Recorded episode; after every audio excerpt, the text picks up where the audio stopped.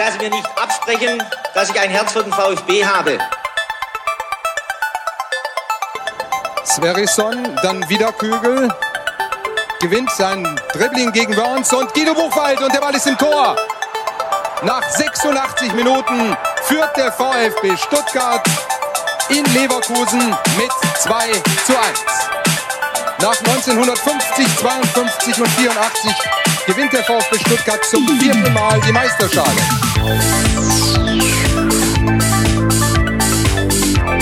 Jetzt müsste der Ball endlich noch einmal hereinkommen. Jetzt kommt er weiter mitten auf Hitzelsberger!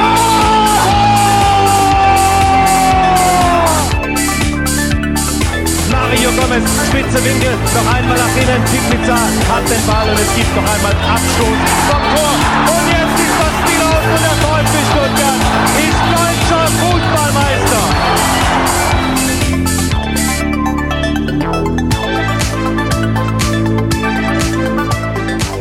Herzlich willkommen bei STR. Mein Name ist Ricky und mit mir in der Leitung, aber trocken, der Sebastian.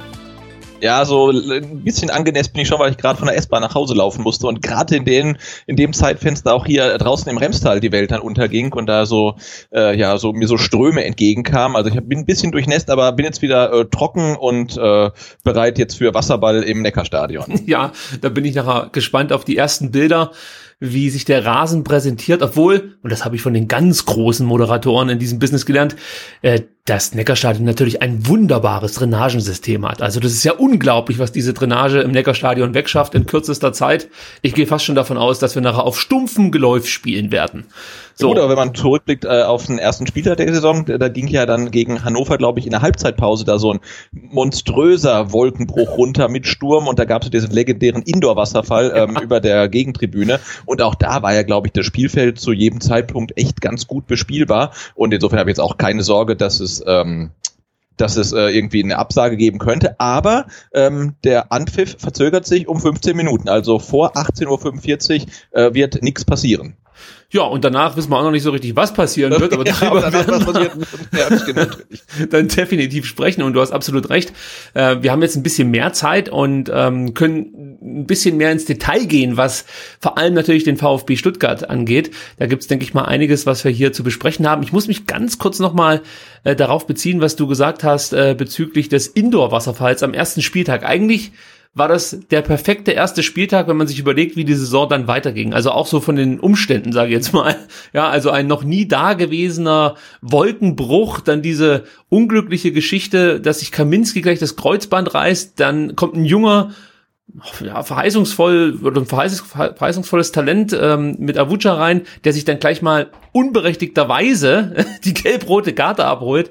Also ähm, ich sag mal so, also das erste Spiel sah, war schon so ein kleiner Vorblick auf die kommenden Spiele, ein Stück weit. Also ja, ja, wir, ich hatte auch gedacht, also nach dem Spiel, ne, ähm, also gewonnen. Also erstmal dachte man, hey, das ist genauso aufregend wie damals unter Zorniger, nur mit dem Unterschied, dass wir halt drei Punkte am Ende haben. Aber ansonsten war das ja 90 Minuten, die sich anfühlten, irgendwie eher so wie 360 oder so. Also es war ja unfassbar spannend und dann auf und ab und ähm, ähm, rote Karte und Eigentore und der Wasserfall und der Wolkenbruch und dies und das. Also das war schon hochgradig spektakulär und man hatte ja die Hoffnung, dass die Saison dann so weitergehen würde. Äh, also einmal so erfolgreich, was die Punkte angeht und dann auch was die die spektakuläre Spielweise angeht, was dann ja leider nicht ganz so der Fall war. Also da waren wir aber noch, wow, waren wir da euphorisch. Wahnsinn. ja, da haben wir noch Hoffnung gehabt, dass es nur noch so ein paar Kinderkrankheiten sind, die es ähm, ja ähm, auszustehen gilt unter Walter und dann wird das eine richtig coole Saison und wir werden unter Umständen schon direkt in die Champions League einziehen. So. Weil wir, weil wir schon so viele Punkte holen in der zweiten Liga. Das war ähm, ja den einen oder anderen Erstligisten hinter uns lassen. Nee, Spaß beiseite. Jetzt gucken wir mal so ein bisschen auf das, ähm, was letzte Woche passiert ist. Wir werden, beziehungsweise ja am Sonntag, stimmt ja letzte Woche, wir werden natürlich das Spiel gegen den KSC jetzt nicht nochmal komplett auseinandernehmen, aber ja, ich habe mal so als Überschrift mir notiert, was stimmt mit dieser Mannschaft nicht, Sebastian? Und ähm, ja, nee, ich stelle die Frage jetzt einfach. Ich wollte gerade sagen, du kannst sie wahrscheinlich nicht so direkt beantworten, aber mal gucken, was dabei rauskommt. Was stimmt mit dieser Mannschaft nicht, Sebastian? Keine Ahnung, ich weiß es nicht und es weiß ja auch äh, offenbar niemand in der Mercedesstraße, weil sonst hätte man dieses äh, Mysterium und Problem ja schon abgestellt. Ähm, also ich, ich denke schon, es ist in erster Linie eine, eine Kopfsache, eine Motivationssache. Man kann natürlich darüber diskutieren, ähm, dass der Kader eventuell nicht so gut ist, wie alle immer dachten, wie wir auch dachten, ne, dass er eigentlich äh, keine Probleme haben sollte, auf Platz eins oder zwei jetzt in der Saison zu kommen. Aber wenn man halt jetzt nach Bielefeld guckt, muss man sagen, ist der Kader dann wirklich so viele Punkte besser. Ich meine, andererseits, wenn man sich die ganzen ähm, Kicker ähm, ist, ähm, ja, ähm, Statistiken anguckt und die ganzen Leaderboards da, was Tore und Vorlagen und Noten angeht, ne, da findest du halt wahnsinnig viele Bielefeld-Spieler und keinen einzigen vom VfB, was natürlich auch immer dem geschuldet ist, dass es eine Person ist, die die Noten vergibt und der eine vielleicht ein bisschen wohlwollender ist, der andere ein bisschen strenger, aber trotzdem finde ich das schon bezeichnend, dass man diesen ganzen Statistiken keinen VfB-Spieler findet. Und äh, das ist dann natürlich eine Qualitätsfrage, aber ich ver verorte das Problem wirklich eher irgendwie äh, im, im, im, im Kopf. Also mir ist dann wirklich auch jetzt gerade gegen Karlsruhe einfach viel zu sehr so Dienst nach Vorschrift. Anpfiff, 90 Minuten Fußball spielen und dann Feierabend. Und dieser unbedingte Wille, dieses Spiel zu gewinnen oder zumindest nicht verlieren zu wollen, den spürt man nicht unbedingt. Und das äh, ist natürlich dann auch so eine ungute ähm, ja, Stimmungslage, die sich dann auch schnell auf die, auf die, aufs Fanlager dann ähm, abwälzt. Und das, das merken die Fans ja irgendwie und sind dann halt unzufrieden. Siehst du, ich wusste, wenn ich dir die Frage stelle, kommt eine gute Analyse dabei raus. und äh, besser kann man das alles gar nicht zusammenfassen. Ich möchte es aber noch äh, um den Faktor, sage ich jetzt mal, äh, mannschaftliche Geschlossenheit ergänzen. Denn das kristallisiert sich für mich immer mehr raus, dass es innerhalb der Mannschaft nicht stimmt. Und da werde ich jetzt einfach auch, sag mal, der, dahingehend äh, konkret, dass ich das nicht mehr offen lasse. Also es könnte sein und so weiter. Ich glaube, das ist mittlerweile einfach klar. Ja, äh, wir haben jetzt am Sonntag erlebt, dass zum ersten Mal Fans in dieser Saison sich äh, vor dem Clubheim aufgebaut haben, möchte ich fast schon sagen, und eine Erklärung wollten von den Spielern. Ich habe mir dann erzählen lassen, dass ähm, ja vier, fünf Spieler auch zu den Fans gegangen sind, mit denen so ein bisschen geredet haben. Holger Bartschuber war da ganz geschwätzig, möchte ich mal so sagen, und hat sich ein bisschen darüber beschwert, äh, wie scheiße denn eigentlich alles ist. Und hat also ein paar Punkte angesprochen, ähm, ja, die wir ja auch schon vermutet haben, zum Beispiel, dass es so ein kleines Cluster gibt äh, mit den französischsprachigen Spielern, die sich dann natürlich ähm, sehr wohlfühlen, wobei man dazu sagen muss, ähm, das gibt's ja in anderen, anderen Mannschaften auch. Also ganz berühmt sind die Bayern und die spanischsprachige Fraktion damals gewesen. Ähm, also mit, mit, mit ähm, Pizarro und Konsorten, sage ich jetzt mal. Also das heißt ja jetzt nicht, dass man deswegen nicht erfolgreich Fußball spielen kann und keinen Mannschaftsgeist auf dem Platz erkennen kann. Aber was Bartschuber wohl auch kritisiert hat in den, in den Gesprächen mit den Fans war, dass gerade jüngere Spieler aus dem Ausland nicht bereit seien, sich zu integrieren. Das fängt dabei an, dass sie die deutsche Sprache nicht lernen. auch da habe ich mich nochmal rückversichert bei anderen Quellen, möchte ich mal so sagen. Also es scheint wirklich so zu sein, dass, die, dass viele Spieler die im Sommer verpflichtet wurden und die deutsche Sprache zu dem Zeitpunkt nicht konnten, sie dann auch nicht, sag mal, so intensiv gelernt haben, dass sie sich jetzt schon äh, verständigen können äh, auf Deutsch. Da kann man natürlich jetzt sagen, okay, dass das so jemanden wie Holger Bartschuber ankäst, der das vielleicht von Bayern auch anders kennt und äh, was heißt vielleicht, er wird es definitiv anders kennen, weil bei den Bayern ist es ja relativ strikt geregelt. Wenn du nach München kommst und bist ähm, ja Fremdsprachler, dann musst du direkt in den, Sprach in den Sprachkurs. Und ich glaube, nach einem halben Jahr musst du dein erstes Interview bei Bayern TV auf Deutsch führen. Ah, okay. Und, ja, es ist eigentlich ganz cool gemacht. Sie haben da mal Thiago begleitet ist echt eine interessante äh, äh, Dokumentation, möchte ich fast schon sagen, die man auf dem YouTube-Kanal der Bayern findet. Das muss schon vier, fünf Jahre her sein, vielleicht auch erst drei, ich bin mir nicht mehr ganz sicher, aber ist schon eine Weile her. Und da siehst du halt, wie der Thiago da immer am Tisch sitzt mit einem Deutschlehrer und ordentlich büffelt und auch davon spricht, dass er unheimlich Schiss hat äh, vor diesem einen Interview. Und du denkst dir die ganze Zeit, Alter, der spielt in der Champions League, äh, hat sogar schon die Champions League gewonnen und scheißt sich jetzt vor so einem Interview in die Hose. Ähm, aber er ähm, nimmt das genauso professionell an, wie er das dann vielleicht auch äh, ähm, bei einem wichtigen Fußballspiel machen würde und liefert dann auch ab. Also vielleicht bräuchte es dahingegen dann doch sowas wie einen Integrationsbeauftragten, den wir ja mal hatten, ähm, ihn dann aber abgegeben haben äh, nach, nach, nach Schalke. Ähm, ja, vielleicht könnte man dahingehend noch was verbessern. Aber äh, ja, ich glaube nicht, dass das schon die komplette Lösung ist. Also da scheint es einfach zwischen den Spielern nicht so richtig zu funken. Vielleicht liegt es auch ein bisschen an den Kapitän, da habe ich mir jetzt auch sagen lassen, dass der Kempf ein super Typ sei, aber halt keiner, der die Mannschaft äh, also auch abseits des Platzes irgendwie zu was motivieren kann. Also dass der mal anstößt, dass man sich zusammensetzt, trifft, was auch immer, also gemeinschaftlich was unternimmt, das kommt alles nicht so sehr von ihm. Habe ich mir sagen lassen, muss man immer äh, unter Vorbehalt hier nochmal dazu schieben, weil äh, kann natürlich sein, dass es genau anders ist und ich habe jetzt die falsche Quelle angezapft, sage ich jetzt mal. Aber es würde mich sehr wundern. Ne? Also ähm, das macht mich natürlich schon so ein bisschen nervös, muss ich mal ganz ehrlich sein, weil ähm, ich, ich sehe jetzt da auch nicht, wie sich das in den nächsten Wochen ändern sollte. Ja? Also eigentlich siehst du jetzt schon wieder, dass eine Mannschaft keine mehr ist und ähm, gefühlt bräuchte diese ganze Truppe, du hast äh, unter der Woche mir mal eine Nachricht geschrieben, diese Trümmertruppe bräuchte eigentlich schon wieder äh, ja so einen kompletten Ölwechsel und der ein oder andere oder die ein oder andere Zündkerze müsste vielleicht ausgetauscht werden, um es mal äh, weiter in diesem Bild zu tragen. Ja, ähm, wie, wie, wie sehen wir denn das jetzt, Sebastian? Muss man da wirklich wieder den großen Cut machen im, im Sommer und dann radikal die Leute aussortieren, die, sag ich mal, einem nicht passen oder äh, muss das dann auch einfach mal wachsen und, und, und am Anfang muss es halt einfach auch vielleicht dann so hier und da ein bisschen hakeln? Also ich sehe es so, dass wir, glaube ich, jetzt nicht äh, ein riesiges Problem haben, wo man sagen kann, oh, das muss man unbedingt ändern, sondern es sind, glaube ich, einfach viele kleine Probleme. Ne? Also das fängt an bei atmosphärischen Störungen, dann hast du vielleicht etwas hierarchische Störungen, die du angesprochen hast, dann hast du in dieser Saison zweifelsohne, würde ich sagen, auch eher mal dann Spielpech als Spielglück. Siehe ähm, jetzt gerade wieder Sandhausen, ne? Hinspiel, wir erinnern uns, äh, Mario Gomez mit seinem ähm, Abseitstor, Hattrick, also ja. du hast dann nicht das nötige Spielglück.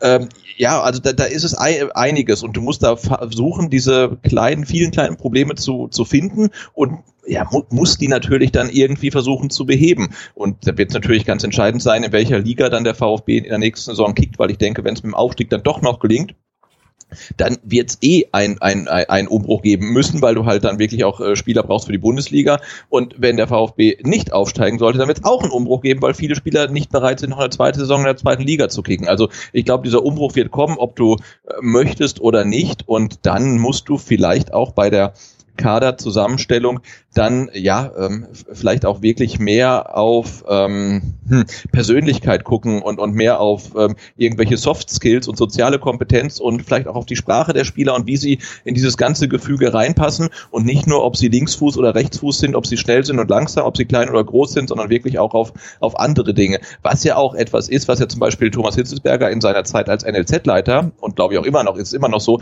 als sehr wichtig empfunden hat, dass man gesagt, hey, man muss die wirklich checken, passen die zu uns, ja, und äh, das ist vielleicht jetzt für den Profikader in der Zusammenstellung für diese Saison ein bisschen in Hintergrund geraten, dass man vielleicht nur auf die ähm, fußballerischen Skills und Qualifikationen geguckt hat, dann gesagt, der passt zu uns rein sportlich und dabei vielleicht nicht so weit gedacht hat, dass man vielleicht einfach ähm, mit, mit vielen französischsprachigen Spielern eventuell ähm, für eine Grüppchenbildung sorgen könnte oder so. Ich glaube, da hat man vielleicht ein bisschen kurz gedacht, weil dann auch vielleicht einfach die Erfahrung fehlt. Ne? Das haben wir auch besprochen. Wir haben sehr viele Berufsanfänger auf ihren aktuellen Positionen. Und ich denke, sowas ist halt was, was dann passiert, äh, wenn man diese Erfahrung noch nicht gesammelt hat. Das ist auch nochmal ein interessanter Punkt. Abseits der Mannschaft hast du nicht nur sehr viele berufsunerfahrene äh, Funktionäre aktuell in Amt und Würden, sondern eigentlich nur. Ja? Also wenn du jetzt so schaust, äh, der Chef des Ganzen, Thomas Hitzesberger, Vorstandsvorsitzender, hat überhaupt keine Erfahrung auf diesem Gebiet. Muss im Endeffekt auch ein Stück weit äh, geführt werden und unterstützt werden, aber von wem ist hier die Frage. Also im Aufsichtsrat sehe ich da auch niemanden, der da ähm, ich möchte fast schon sagen, schützend die Hand über Thomas Hitzesberger halten kann. Ähm, und es macht auch so, oder es dringt nach außen hin nichts durch, dass es dergleichen irgendwie gibt. Also man hat das Gefühl, dass Thomas Hitzesberger vielleicht nicht komplett auf sich allein gestellt ist. Also da ist er auch viel zu clever dazu. Äh, der wird sich da schon Hilfe holen. Aber es ist jetzt nicht so, dass er nochmal jemanden hat, der ihn da wirklich tatkräftig unterstützt. Dann hast du mit Sven Mislint hat eben den Sportdirektor, der aus dem Scouting-Bereich kommt und zum ersten Mal versucht jetzt äh, praktisch nicht nur gute Spieler irgendwo in Frankreich oder sonst wo zu scouten, sondern eine Mannschaft zusammenzustellen. Und das ist ja nicht nur das, was der Sportdirektor machen muss. Da kommt ja noch viel mehr dazu. Es ist ja auch so ein Stück weit die Koordination der eigenen Jugend. Also da sind ja viele Sachen, die mit reinlaufen und sei es dann auch nur so was Simples wie ein ordentliches Trainingslager mit auf die Beine stellen. Auch da wird er ja mit einbezogen sein. Also es ist einfach nicht nur das reine Scouting, was auf ihn zukommt, sondern auch ein Stück weit mehr.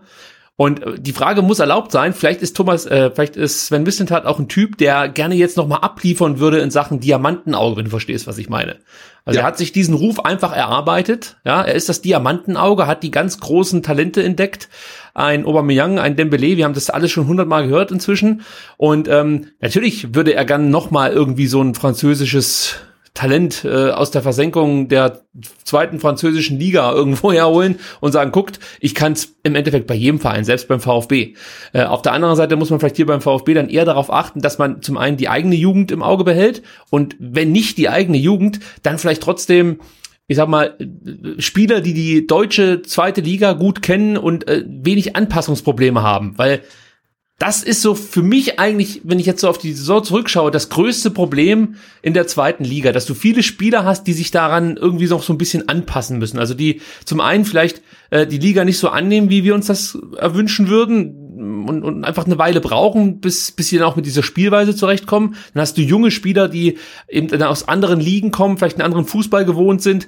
Ähm, dann hast du Spieler, die vielleicht nur ausgeliehen sind, aber eine wichtige Rolle spielen sollen bei uns in der Mannschaft. Die sind aber gedanklich ganz anders aufgestellt als ein Spieler, der hier gerade seine Karriere beginnt. Also du hast hier so eine, wie du gesagt hast, so eine Gemengelage aus vielen kleinen Problemen, ähm, die dann natürlich zu einem großen werden und sich nicht einfach mal so abstellen lassen, weil es eben nicht nur das eine Problem ist, sondern mehrere.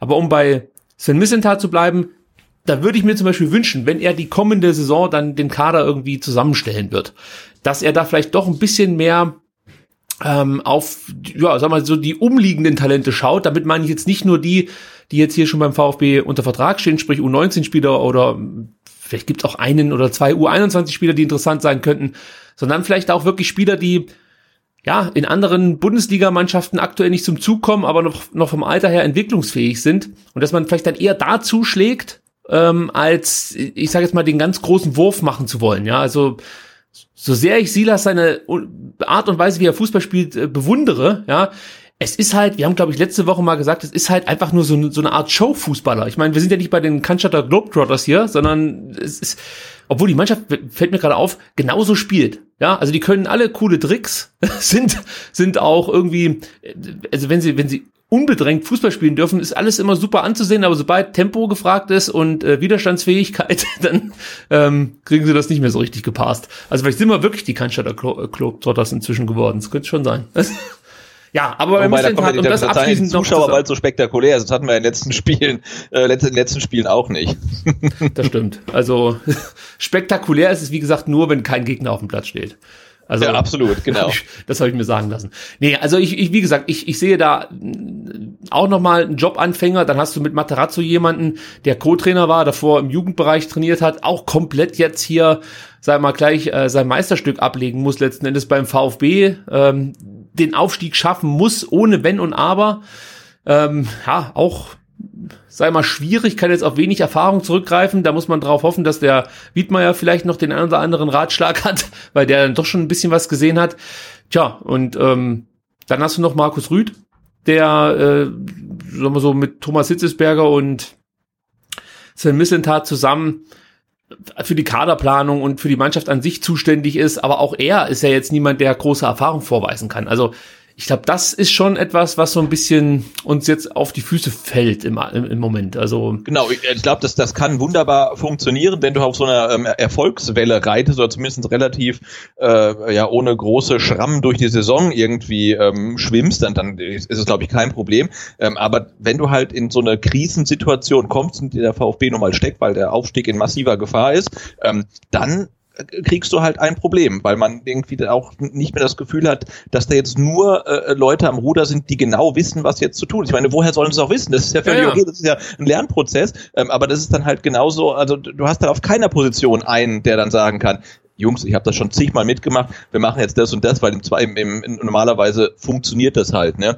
Und ähm, ja, und da ist ja auch niemand, wenn jetzt, ne, wir kommen hinterher noch auf die Aufstellung, wenn jetzt dann der, der, der Trainer sagt, ach komm, ich mach mal die Innenverteidigung einfach mal komplett neu, dass dann vielleicht jemand sagt, nee, du, lass doch, das ist vielleicht keine gute Idee, aber den gibt's halt nicht, ne? Und deswegen ähm, ja, schlingert jetzt der VfB nach meinem Erachten so ein bisschen nach dem Trial-and-Error-Prinzip durch die Restsaison, ähm, kann sich aber eigentlich überhaupt gar keine Fehler mehr erlauben, ne? weil wir halt nur noch ja. drei Spiele haben.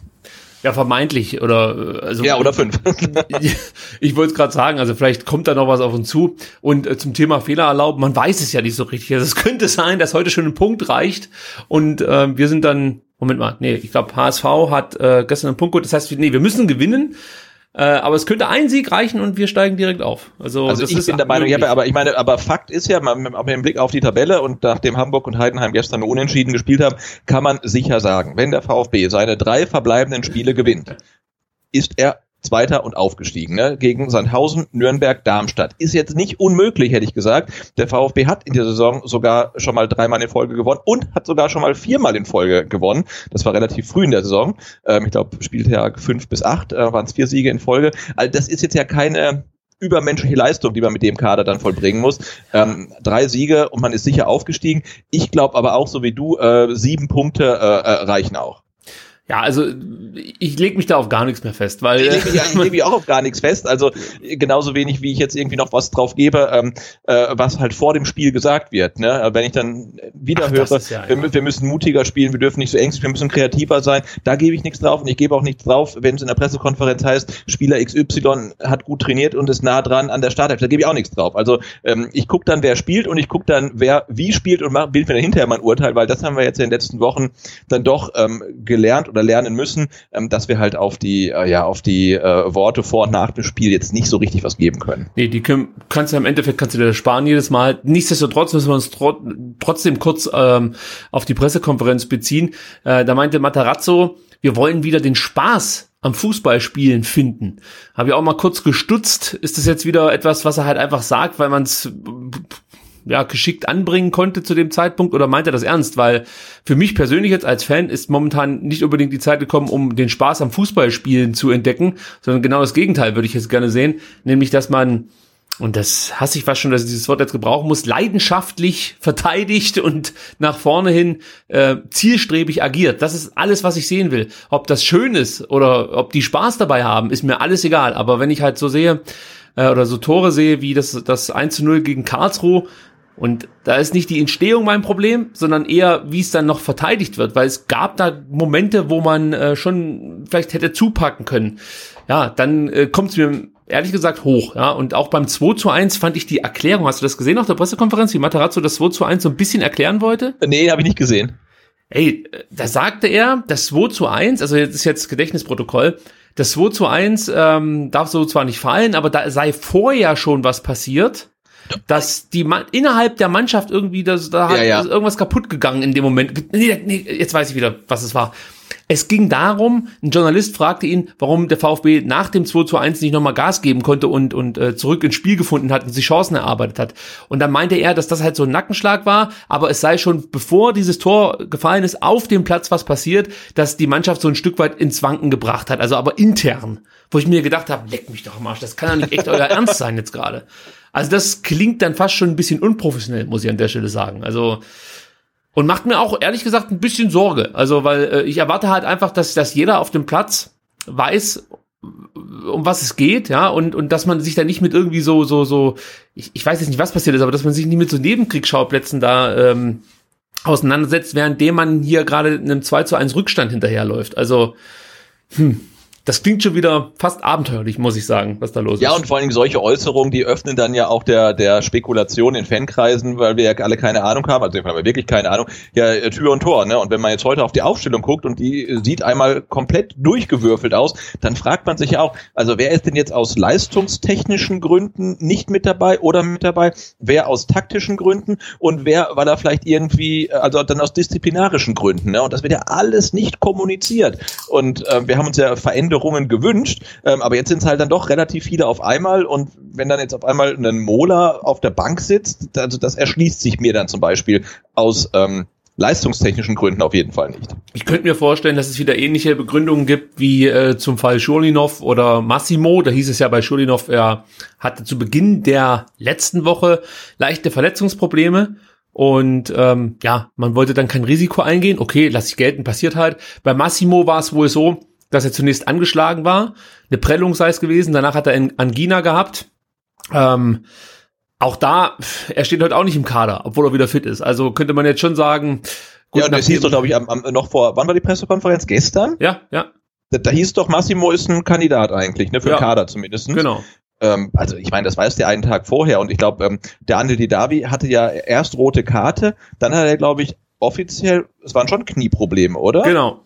Und, und jetzt hat er auf einmal muskuläre Probleme, also und, und dann hat er jetzt auch demnächst äh, Angina und dann Magen-Darm. Also das finde ich alles so ein bisschen komisch halt. Ne? Also vielleicht kann man es nicht transparenter kommunizieren, ähm, aber mir kommt es halt echt so ein bisschen komisch vor. So, ich sehe die ersten Bilder aus Stuttgart. Ich kann euch sagen, der Rasen ist ein Träumchen. Ah, ein sattes Grün. Und da sage ich dir mal ganz ehrlich was. Ich habe jetzt so viele Stadien gesehen äh, bei dieser ganzen Geisterspielscheiße. Äh, da kann ich wirklich nur sagen, dieses Stadion ist leer, genauso schön wie voll. Also natürlich würde ich es mir wünschen, dass es voll ist, aber äh, es ist einfach ein wunderschönes Stadion, das ich mir gerne anschaue, selbst wenn es leer ist. Und es wird bei Sky gerade gezeigt, wie es blitzt und regnet. Und ich glaube, wir sind, wir sind, ich glaube, wir sind synchron. Also wenn das, das jetzt, weil das, ich glaube, das hat bei dir im fast identischen Moment geblitzt wie bei mir. Bei mir kommt jetzt furchtlos und treu. Ja, Jetzt, pass mal, jetzt können wir jetzt schon synchronisieren und dann fasse ich den Rechner gar nicht mehr an. Jetzt war der Umschnitt auf Regen. Genau. Also heute läuft's. Aber ich genau, kann auch wir, sagen, wir sind unter der VfB, na, da sieht man auch mal den Stellenwert im deutschen Fußball, ähm, die der VfB noch einnimmt, ist äh, auf Sky Sport 7 HD. und ich glaube, ich könnte das selbst, wenn ich es ähm, äh, nicht über den Rechner gucken würde, sondern halt über Kabel. Ich glaube, es kommt äh, im Kabelfernsehen, also bei Unity Media kommt es gar nicht. Man kriegt es gar nicht. Oh, da müssen wir uns halt besonders Mühe geben. Dann kommen bestimmt mehr Zuhörer hier bei STR beim Fanradio vorbei. Da muss ich gleich nachher noch äh, den Link posten, damit die, sag mal, enttäuschten Fans, die gerne Sky schauen wollen. Genau, da greifen, ja. greifen noch ein paar Unity Media ähm, äh, enttäuschte ähm, äh, Kunden, aber das ist Wahnsinn, es sind jetzt schon wieder 340 Leute da in dem Stream. Also ich verstehe das gar nicht. Also Grüß Gott. Fußball gespielt wird. Das, aber gut, vielleicht denkt ihr, alles geht um 18.30 Uhr los. Also an der Stelle, falls ihr jetzt äh, eingeschaltet habt und glaubt, äh, in einer Minute wird angepfiffen, müssen wir euch enttäuschen. Es dauert noch fünf 15 Minuten, weil der Platz erst noch, ähm, ich weiß gar nicht, was die damit machen, abgesaugt werden. Gewässert so. wird. Nochmal. Ja. Also ich wollte noch sagen, ähm, mein Routerproblem ist auch gelöst. Also wir müssen uns keine Sorgen mehr machen. Vielleicht liegt es auch daran, dass wir uns direkt hier synchronisieren konnten. Also Reboot tut gut, kann ich dir sagen. Oh. Das habe ich nämlich gestern mal gemacht und seitdem gehen alle Ports wieder. Und bei Sky, und jetzt lass uns mal über die Aufstellung sprechen, wird die Aufstellung falsch eingeblendet, behaupte ich jetzt einfach mal. Da ja, ich würde auch sagen, ähm, äh, es wird, es wird eine Dreierkette geben, ne, mit Kempf, ja. Phillips und, und, und Karasor und Mangala und Castro davor. Denke ich auch. Förster wird dann ähm, mit Clement, könnte ich mir vorstellen, zentral. Oder er spielt mit zwei Stürmer, aber ich denke, Förster und Clement machen das Zentrum dann ähm, als offensive Achter voll. Und dann haben wir mit Nico und Silas zwei Wingbacks und äh, vorne spielt Sascha Kalajdzic zum ersten Mal von Beginn an als mhm. ähm, ja die Sturmkante, möchte ich schon mal sagen. Und Sebastian, das ist schon interessant. Du hast es jetzt ein paar Mal angesprochen. Ähm, Materazzo wechselt sechsmal, davon fünfmal äh, ja, ohne Bedrängnis, muss ich sagen. Ähm, der sechste wäre Endo gewesen, der leider fehlt wegen der Gelbsperre. Was sagt man denn dazu, dass jetzt äh, Spieler wie äh, Stenzel, Al-Gadoui, Bartstuber, Kaminski, die ja eigentlich wirklich gesetzt waren in den letzten Spielen, ähm, nur auf der Bank sitzen? Äh, ja, ich habe so ein bisschen gemischte Gefühle, ne? Also so ein paar Wechsel würde ich sagen, hey, kannst auf jeden Fall machen. Also jetzt mal ähm, Kalajdzic, äh, von dem wir jetzt auch nicht wussten, warum er zum Beispiel gegen Karlsruhe nicht, er war nicht im Kader, ne? Doch, das konnte ich, kann ich auch begründen inzwischen. Man konnte es herausfinden. Und zwar war es so, dass sich ähm, Materazzo für den offensiven Achter Egloff entschieden hat und gegen okay. zwei Stoßstürmer auf der Bank.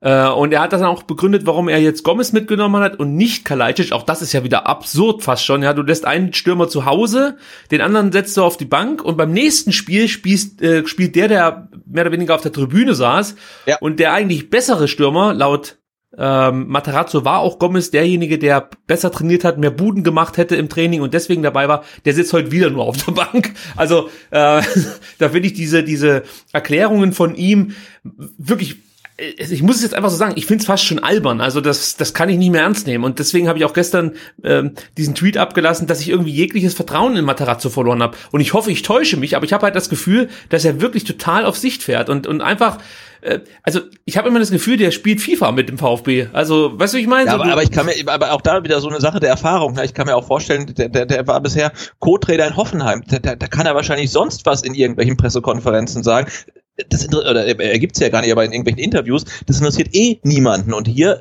aber hören die Leute halt dann schon so ein bisschen genauer hin und, und hinterfragen das, was er sagt. Und es passt halt schlichtweg dann nicht zusammen mit dem, ähm, was er tut. Ja, und, und, und zum Thema ähm, Aufstellung, ähm, jetzt mal Kalajdzic reinzuwerfen, wenn er denn die Fitness für 90 Minuten oder für 60 Minuten hat, wunderbar, da, da gehe ich ähm, total mit. Ähm, und ähm, Mark Oliver Kempf haben wir ja mehr oder weniger gefordert und dass man Kaminski mal eine Pause gibt, finde ich auch super. Ob man dann natürlich auch gleich Bartstuber mit rausnehmen muss und damit die Innenverteidigung dann komplett auseinanderreißt, ähm, obwohl Bartstuber in den letzten Spielen eigentlich doch eher eine stabile Konstante war, weiß ich nicht, ob das jetzt Aktionismus ist, ob das dann vielleicht wirklich irgendwie ähm, der besagte interne Zwist äh, in, in Karlsruhe war, kann ich nicht beurteilen. Äh, das mutet mir so ein bisschen ähm, aktionistisch an und ähm, dass man Mola jetzt rausnimmt, gut, wenn er mit Dreierkette spielen willst, könntest du ihn ins defensive Mittelfeld vielleicht noch ziehen, aber er war ja definitiv auch einer unserer besseren in den letzten Spielen, also da sehe ich jetzt auch keinen Grund, ihn ähm, auf die Bank setzen. Also ich sehe die vielen Wechsel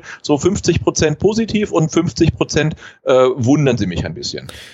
Also äh, gerade bei Bartschuber stelle ich mir schon die Frage, ob das vielleicht damit zu tun hat, dass er wirklich ein bisschen angefressen war, dass er danach sich auch äh, ja eben bei den Fans dahingehend geäußert hat, dass dass er so ein bisschen die immer wieder neuen Ideen kritisiert hat. Also das hat man jetzt ein paar Mal gehört von Fans. Da hieß es wohl, äh, also du kommst montags zum Training und erfährst dann, äh, jetzt mach mal alles in Zukunft fällt jetzt kein Beispiel ein, so und so und zwei Wochen später wird die Idee wieder umgeworfen und jetzt machen wir es dann so und so und das nervt natürlich Herr ba Herrn Bartstuber besonders, weil wir erinnern uns da auch noch an die legendäre Rasenfunkausgabe mit oh ja. Bartstuber. Da hat er ja im Endeffekt klargestellt, also wenn es nicht nach seiner Nase geht, dann ähm, macht der Trainer mehr oder weniger was falsch. Also das konnte ich so für mich behalten. Ähm, also wenn er, wenn er im Endeffekt das Gefühl hat, der Trainer macht nicht das, was er von ihm erwartet, dann, dann wird er so ein bisschen bockig und das hat er ja auch durchklingen lassen bei den Gesprächen mit den Fans. Und hat auch gesagt, einmal bist du äh, Innenverteidiger Nummer eins, dann bist du wieder Nummer fünf und ihm fehlt da so ein klarer Kurs und auch, äh, ja, auch ein Gerüst, auf das er sich verlassen kann. Also ja, aber auch da bin ich der Meinung, dann muss man sich auch als Cheftrainer hinstellen können und sagen, äh, Holger Bartstuber hat sich nach dem Spiel gegen Karlsruhe bei den Fans geäußert, das war so nicht abgestimmt, das fand ich nicht gut und deswegen spielt er nicht. Ne? Also ja. das finde ich okay. Also das ist ja jetzt nicht, dass man sagt, irgendwie ich brate ihm voll eins drüber, sondern einfach zu sagen, hey, so geht's halt nicht. Ne? Da über die über Teamkollegen herziehen, über einen Trainer herziehen, ähm, nur weil man gefrustet ist und weil man halt irgendwie keine Lust hat auf zu viele Leute, die nicht Deutsch sprechen, da muss man halt sagen, okay, dann sitzt halt mal draußen, aber ich finde, das musst du auch kommunizieren, weil so fällst du doch wieder auf die Füße. Ne? Jetzt hast du ein komplett neues Innenverteidiger-Duo oder spielst mit einer neuen Dreierkette, jetzt macht Philips einen Fehler, dann heißt der, warum spielt der nicht, der blöde Matarazzo. Also ich finde, du musst diese Maßnahmen einfach besser kommunizieren. Ähm, natürlich musst du es nicht, wir haben keinen Anspruch darauf zu erfahren, warum wer spielt, ähm, aber ja, das ist halt alles so ein bisschen eine Blackbox und jetzt wird einmal die Aufstellung, nachdem sie äh, lange Zeit irgendwie relativ stabil war, wird einmal ähm, äh, durchgeschüttelt und, und keiner weiß so richtig, warum jetzt wer auf einmal spielt, beziehungsweise äh, nicht spielt. Und, das müssen wir natürlich auch erwähnen, ähm, jetzt bei der ähm, großen Umstellung, bei den vielen Wechseln, ist auch äh, Philipp Förster wieder in die Startelf gerutscht. ich weiß nicht, ob du es eben auch gesehen hast. Philipp Förster hat seinen Schnauzbart abrasiert. Ja, und da konnte ich in Erfahrung bringen, ähm, warum er denn überhaupt sich hat wachsen lassen. Weißt ja, du, warum? Hat er doch im Interview gesagt, weil ein ja. Freund gesagt hat, das ist jetzt trendy. Ja, und weißt du, wer das war? Nee. Das war Joshua Kimmich nein, nein, das ist kein Spaß, das ist wirklich so. Bei dem sah es genauso scheiße aus. Genau. Daher kommt dieser merkwürdige Bart, ja. Und Förster meinte dazu, bei mir war es eine spontane Entscheidung. Das, also, das klingt auch, als ob man, weiß ich nicht, sich, sich eine Wohnung oder einen Urlaubsort ausgesucht hat. Bei mir war es eine spontane Entscheidung. Ich wollte einfach mal einen neuen Look ausprobieren. Dann hat mir ein Freund zu einem Schnauzer geraten. Das wäre derzeit angesagt. Oh Gott. Ja. also, hätte, hätten meine Eltern früher gesagt, und wenn dir irgendjemand sagt, spring von der Brücke, machst du es dann auch. Also, wie, wie, naiv kann man denn sein? Und vor allem, das war eine spontane Entscheidung, als ob du dir irgendwie so ein Schnauzbart, das war ja keiner zum Aufkleben. Oder vielleicht war es ja zum Aufkleben, ich weiß es nicht. Aber ich meine, die musste ja wachsen, also sieht doch relativ schnell, dass das Oh, hier wird mir gerade angezeigt, aussieht. dass der VfB gegen Freiburg heute spielt. Sorry, dass ich unterbreche, oh, aber es ist grad. interessant. Wir sind praktisch dann direkt schon aufgestiegen, offensichtlich. Sky schießt wieder den Vogel ab. Im wahrsten Sinne des Wortes hier beim Wappen von ähm, mhm. Freiburger, äh, vom SC Freiburg, sorry.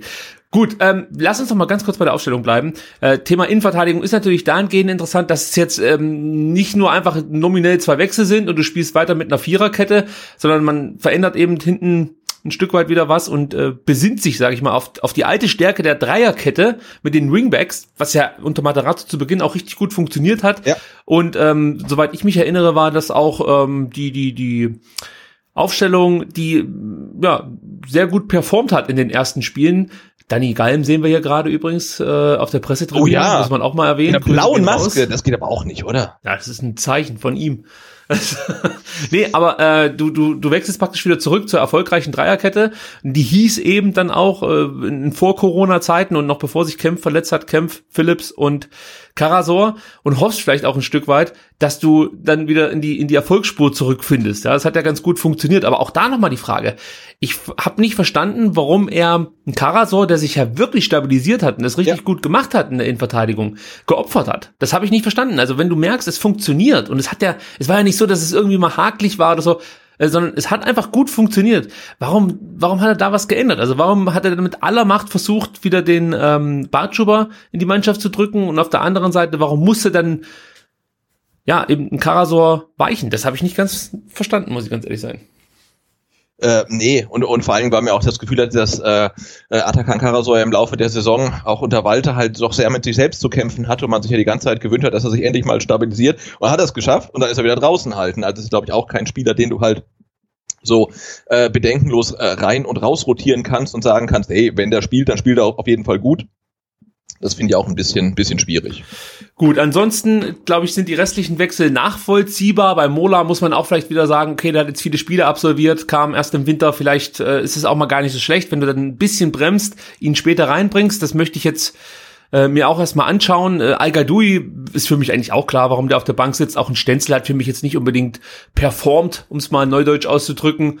Also auch da kann ich den Wechsel sehr, sehr gut nachvollziehen. Die Spieler, die reingekommen sind, ja, das sind eigentlich Spieler, auf die ich schon ein Stück weit baue, auch für die Zukunft. Also wenn man jetzt so einen Mangala sieht und einen Kalajdzic, hat man nicht das Gefühl, dass man jetzt da Experimente eingeht. Also ich glaube schon, dass das Spieler sind, die also Zweitliga-Qualität auf alle Fälle haben. Ob es für die Bundesliga reicht, das bleibt abzuwarten.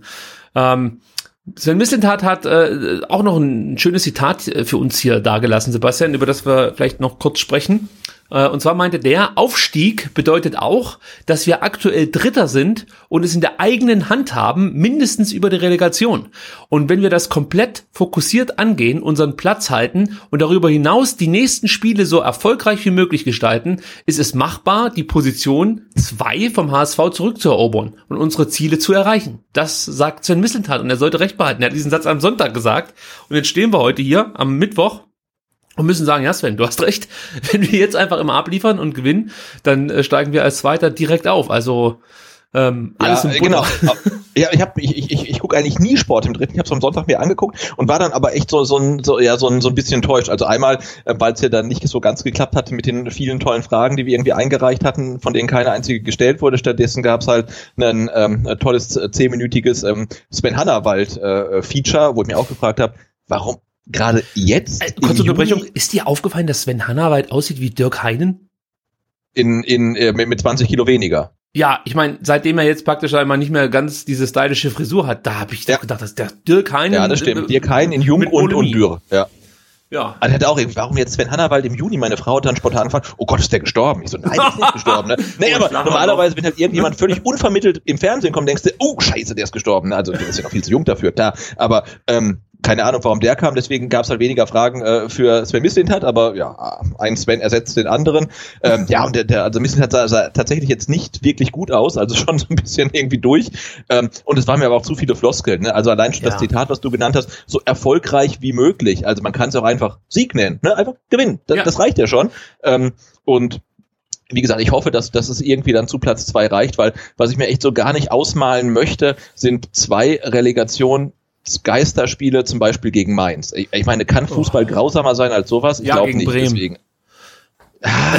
Ich glaube, gegen Bremen hätte der VfB tatsächlich echt noch, noch, noch, noch eher eine Chance, weil es ein etwas größerer Name ist, man das dementsprechend ein bisschen ernster nimmt und, und Werder halt in dieser Saison auch so eine Freak-Mannschaft ist, die mal komplett abliefert, dann mal komplett untergeht. Ähm, aber ich würde jetzt dem, dem, dem VfB zum Beispiel gegen Mainz irgendwie überhaupt keine Chance einräumen, in, in zwei Geisterspielen das Ding irgendwie zu, zu, zu gewinnen. Und deswegen hoffe ich, dass wir jetzt gegen machbare Gegner, die wir jetzt einfach noch haben, auch wenn Sandhausen, wir haben es ja gesagt, äh, oder ich habe es geschrieben, in der Corona-Tabelle ähm, Zweiter war vor diesem Spieltag, ähm, wirklich kein einfacher Gegner ist, aber du hast jetzt halt Sandhausen, Nürnberg, Darmstadt. Und wenn mir jetzt vor der Saison einer gesagt hätte, wenn du gegen die drei Mannschaften gewinnst, bist du aufgestiegen, ich glaube, das hätte ich unterschrieben, das hätte vermutlich auch jeder andere VfB-Fan unterschrieben. Und das ist doch jetzt eine Sache, an der muss ich die Mannschaft messen lassen und das müssen jetzt einfach wuppen. Und wenn sie es nicht schaffen, dann muss man sagen, okay, dann habt ihr es vielleicht habt ihr sowieso nicht verdient aufzusteigen. Aber wenn er diese Chance nicht nutzt, dann habt ihr das erst recht nicht verdient, weil diese ähm, weggeworfenen Aufstiegschancen, die, die kommen ja in dieser Saison zurück wie so ein Bumerang. Ne? Also egal ob HSV oder, ähm, oder, oder VfB, äh, die, also wahrscheinlich wechselt die Tabellen ähm, nicht führend, sondern die, der Tabellenplatz zwei noch zweimal bis zum Ende der Saison. Das ist ja ganz furchtbar. Und dann steigt Heidenheim direkt auf. Ja. Lass uns ganz kurz noch auf unseren Gegner schauen. SV Sandhausen. Wir haben noch ein bisschen Zeit. Es müsste, denke ich mal, so in vier, fünf Minuten hier losgehen. In zwei? Ja, angeblich. Aber es sieht noch relativ also sieht noch relativ relaxed aus. Ne? Ja. Ja. Ähm, Mario Gomez sucht sich schon wieder ein Plätzchen. Übrigens, Kaminski, oder? Siehst du Gomez? Ich sehe Gomez, Kaminski, Kulibali. Ah Gott, ich hab, ich hab ich, hab, ich hatte das, das Twitch-Fenster davor, deswegen okay. habe ich nur Kaminski gesehen. Ja. Jetzt kommt die Mannschaft übrigens. Oh, ja. und, und hier sieht man schon, der äh, Torwart, Gregor Kobel, heizt die Mannschaft an. Und man muss sagen, äh, Philipp Förster ist, ist glaube ich, auch, hat Lust. Ja, der, der, der hat Bock und sein, hat seinen CW-Wert um einiges verringert. Der wird doppelt so schnell sein ohne den Schnörres da. Ich habe ja ähm, heute für mich hier schon den Spruch aufgeschrieben, eine Mannschaft mit einem Herzfehler muss heute einen Stresstest ohne ihren Schrittmacher überstehen. Oh. Es droht der Infarkt. Gemeint ist natürlich Endo, der fehlt. Aber noch ganz kurz auf ja. Sandhausen, weil wir haben auch Karlsruhe, finde ich, äh, in unserer letzten Übertragung viel zu wenig gelobt und ähm, immer darüber geschimpft, wie scheiße der VfB ist. Das war er definitiv. Und Karlsruhe war vielleicht jetzt auch nicht herausragend, aber auf jeden Fall haben sie sich den Sieg verdient. Das möchte ich hier nochmal nachschieben. Die Kritik ähm, ist angekommen aus Karlsruhe und war auch berechtigt. Also ich habe ja mehrfach von einer Rotztruppe gesprochen. Das war nicht so sehr auf die spielerische Qualität. Ähm, ähm, bezogen, sondern richtete sich dann auch ein Stück weit an die Fans. okay, jetzt. jetzt aber zu Sandhausen. Ähm, also elf Punkte aus den sechs Corona-Spielen, drei Siege, zwei Unentschieden, nur eine Niederlage, sieben zu fünf Tore. Das ist jetzt natürlich kein herausragender Wert, aber äh, sie kriegen auf jeden Fall nicht allzu viele Gegentore, das können wir festhalten. Äh, zuletzt gab es drei Siege in Folge und ein Unentschieden gegen Bielefeld, gegen den Aufsteiger und sehr wahrscheinlich auch Meister der zweiten Liga. Äh, also das war schon auch bemerkenswert. Dann haben sie natürlich, du hast ihn vorhin schon erwähnt, ihren absoluten Topscorer Kevin Behrens vorne drinne, der eigentlich immer trifft, wenn Dennis Diekmeyer flankt. Zwölf Tore, sieben Vorlagen, also der kann im Endeffekt beides. Der Herr Behrens, auf den müssen wir sehr aufpassen. Unheimlich kopfballstark, wie überhaupt die komplette äh, Sandhäuser Mannschaft die ähm, ja, einfach Bären, Bären stark ist im Kopfballspiel äh, und da müssen wir schauen, dass wir uns unseren Mann stehen, wie man so schön sagt. so, äh, was können Sie sonst noch vorweisen? Sie haben Aziz Bouadouche, den man erwähnen muss, der sitzt zwar nur auf der Bank, aber das ist ein Spieler, der besonders gern gegen den VfB trifft. Dreimal hat er gegen den VfB getroffen, aber brauchte dafür nur zwei Spiele. Also auch den müssen wir so ein bisschen auf der Rechnung haben. Wie charakterisiert sich das Spiel der Sandhäuser? Also, die haben eine wichtige Umstellung vorgenommen. Das ging eigentlich schon äh, vor der Corona-Pause los. Jetzt muss ich mal überlegen. Nee, es ging genau nach der Corona-Pause los. Da hat Uwe Koschinat von Viererkette auf Fünferkette umgestellt. Und das ist wirklich ihr Konzept, das total aufgeht. Ähm, gutes Pressing, gute Flanken, man spielt die Linie runter, man nennt das glaube ich, äh, Longline, also man geht dann wirklich die Linie runter, das ist meistens der Diekmeyer, der dann flankt, dann haben sie eben die guten Kopfballspieler, die vorne die Dinger verwandeln, also Diekmeyer, Flanke auf Behrens ist ganz oft ein Gegentor. Ähm, also da müssen wir aufpassen, dass uns das nicht passiert. Dazu kommen noch saugefährliche Standards und ein sehr gut aufgelegter Julius Biada, den äh, man vielleicht noch aus Braunschweig kennt. Ähm, da ja, hat man schon das Gefühl gehabt, dass der Junge vielleicht mal was werden könnte, ist dann nach Sandhausen gegangen und plötzlich äh, dachten alle so, okay, äh, es wird vielleicht doch nicht mehr so richtig was aus dem Biada, aber der hat sich richtig gemacht und ist wirklich richtig, richtig gut in Form. Fünf Treffer in den letzten sieben Spielen. Und wir werden gleich noch weiter auf Sandhausen gucken, aber können sagen, dass das Spiel nun endlich angepfiffen wurde, Sebastian. Ja.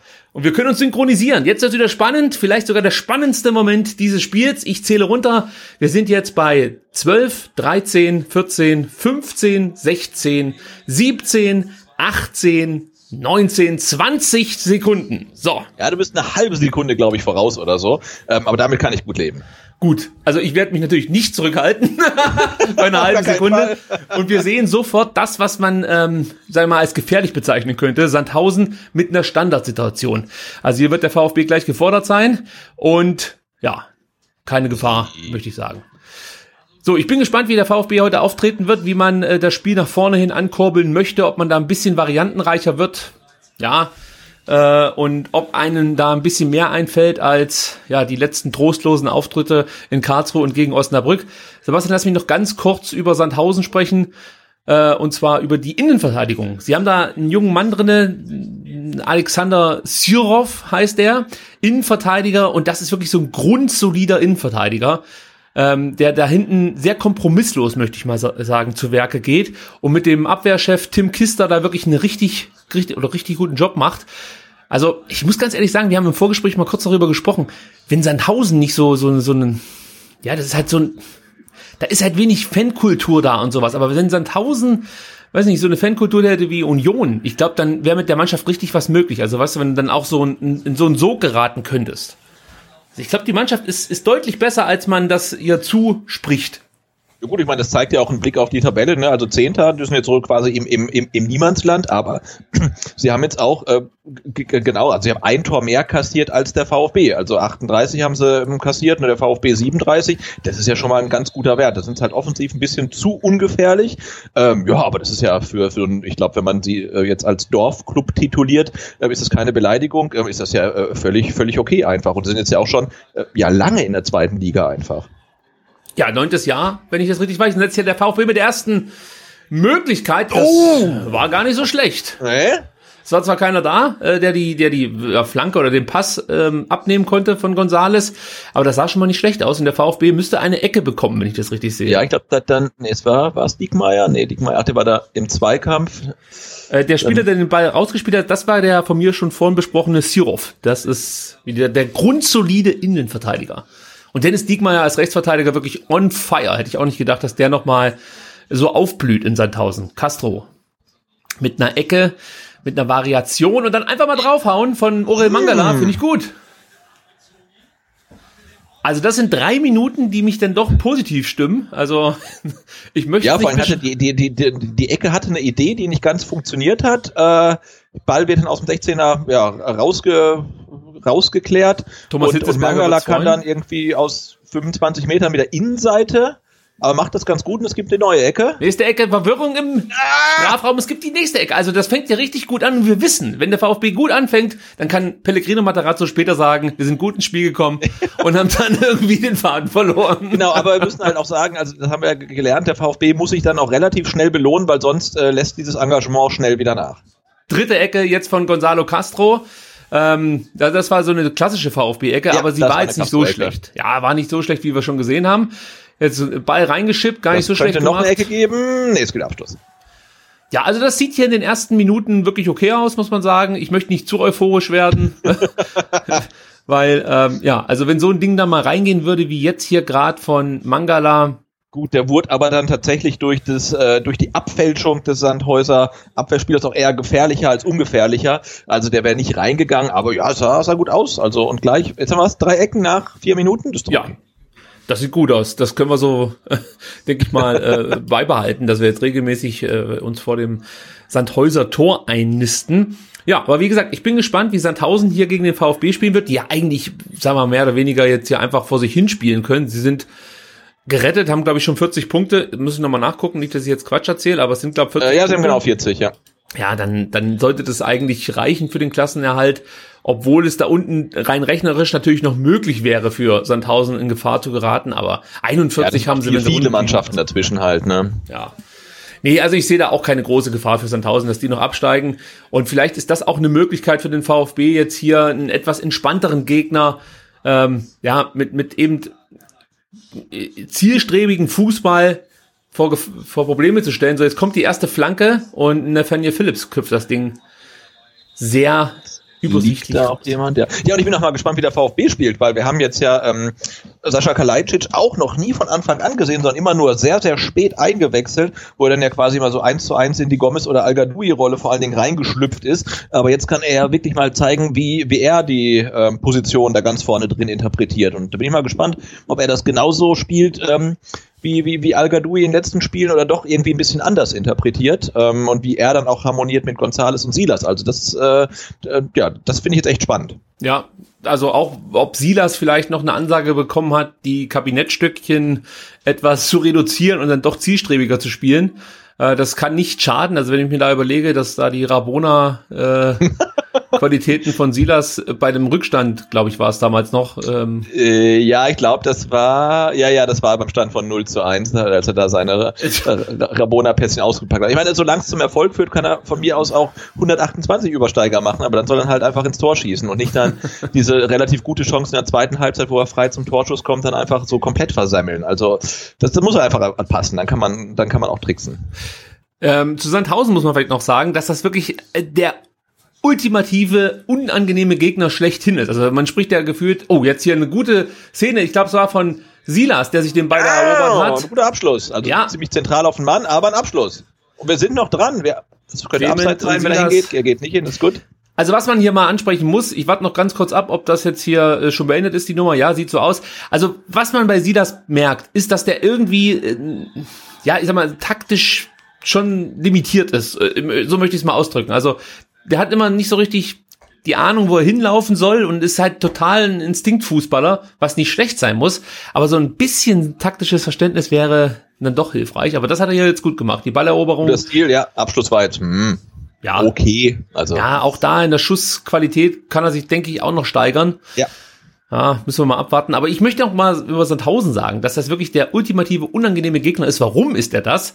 Zum einen ist das eine Mannschaft, ähm, die nie, wirklich nie aufgibt. Also das ist wirklich eine Truppe, selbst wenn die 2-3-0 hinten liegen, also wenn die 2-0 hinten liegen, sage ich jetzt mal, wollen die noch nach vorne spielen. Und jetzt kommt aber oh, Nico Gonzalez.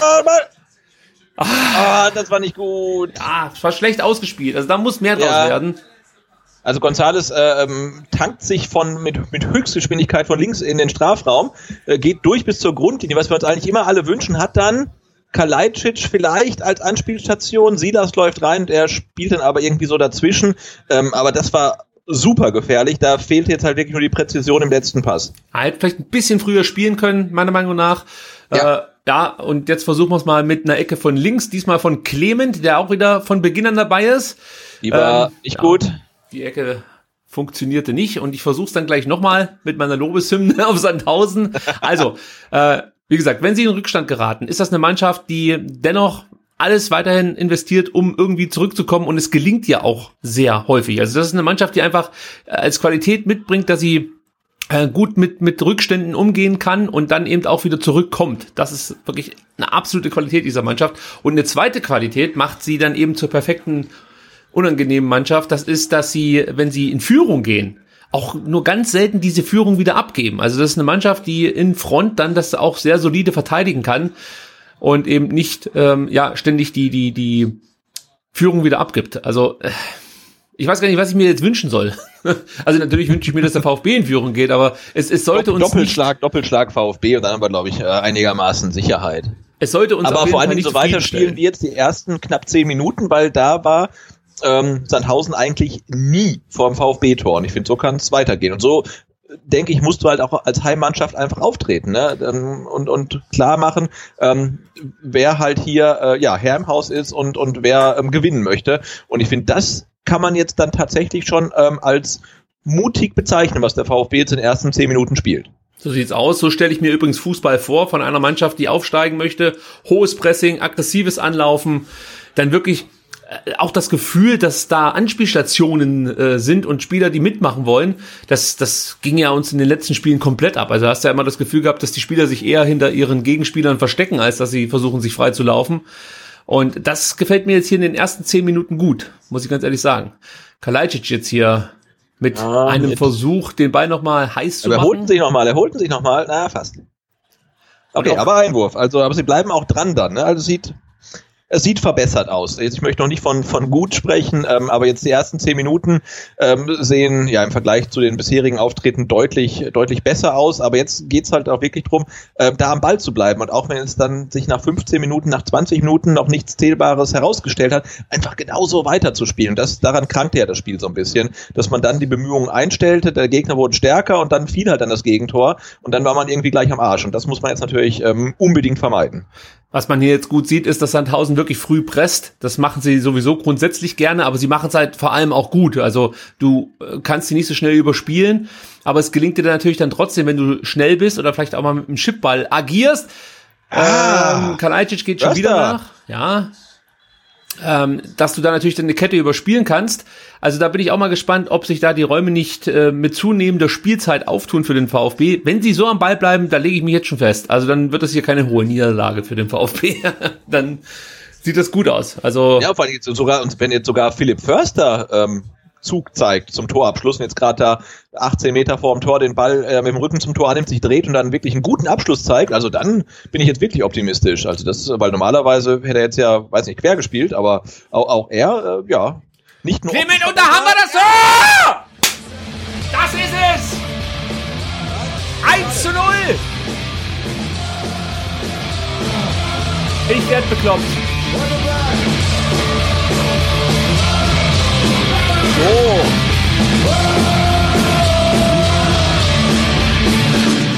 Holger So. Bartschuber guckt ganz ungläubig. Nico González, Sebastian, nicht, nicht vom Elfmeterpunkt. Fast vom Elfmeterpunkt.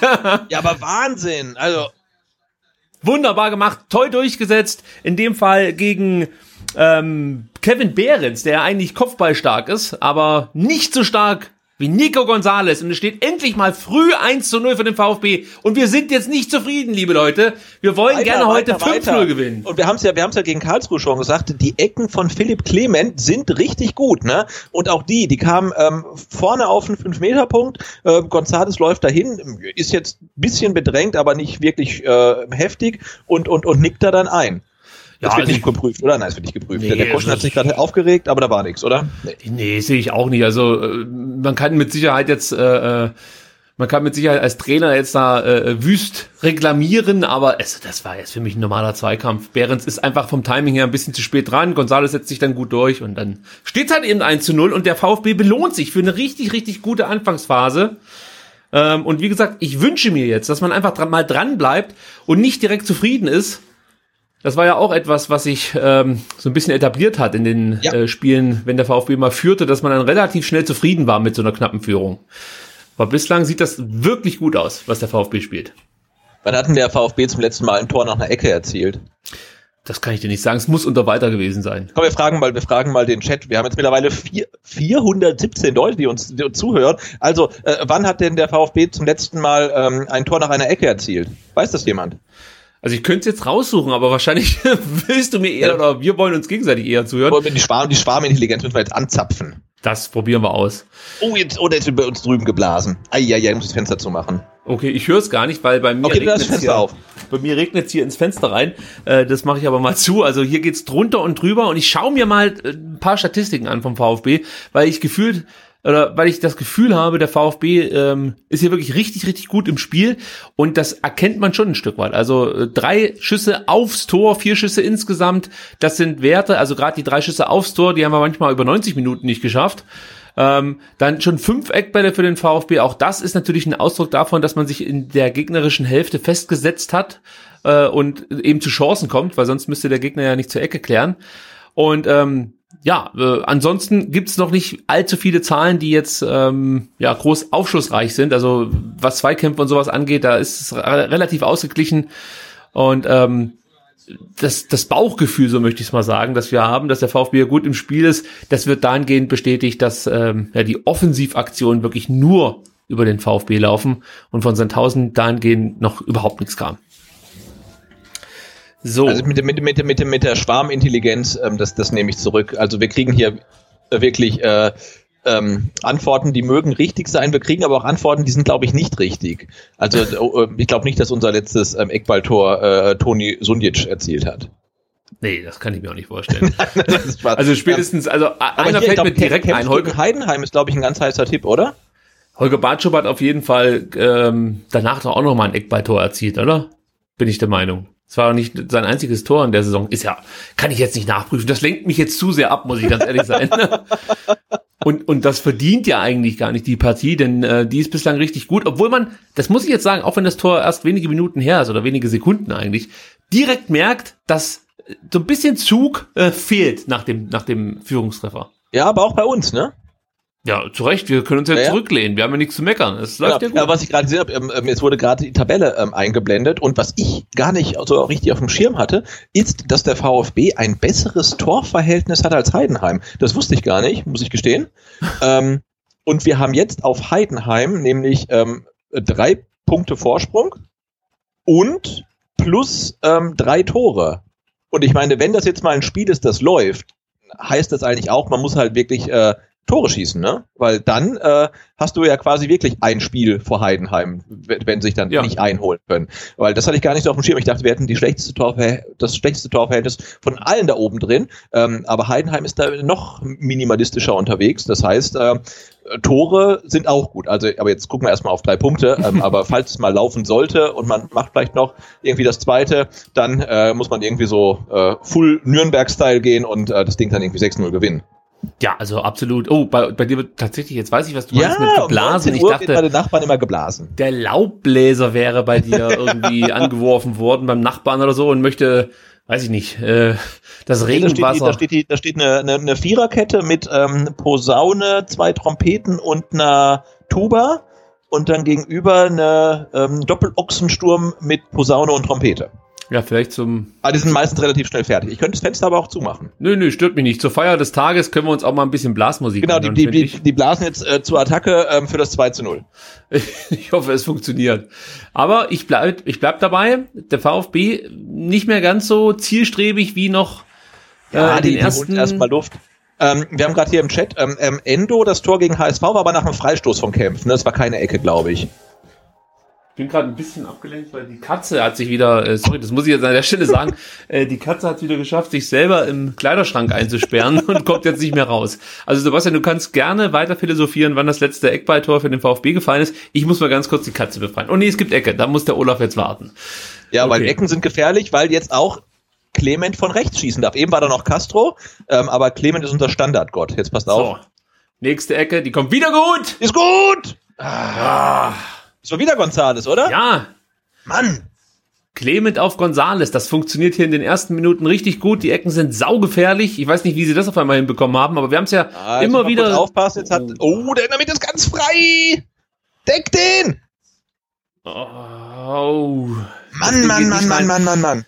Also hier sieht man wieder genau das, was wir ja eigentlich immer kritisieren beim VfB, nämlich dass, dass es also wirklich so schlecht verteidigt wird, dass, dass man gar nicht glauben kann, dass das Bundesliga- bzw. Zweitligaspieler sein sollen. Aber es ist so. Also die laufen hier mit zwei Leuten äh, auf, auf unser Tor zu und wir standen, glaube hinten mit drei oder vier und kriegen das nicht halbwegs souverän verteidigt, wobei das auch. Ja, weil der Sandhäuser Angreifer, der steht ja in der Mitte für gefühlt eine Minute komplett frei. Also wenn der, ähm, der Angreifer auf der rechten Seite den Ball irgendwie in die Mitte bekommt, ist es ja wirklich eins gegen eins gegen Kobel. Also das war ja ganz furchtbar. Also da, da, da stimmt ja auch echt die Zuordnung nicht.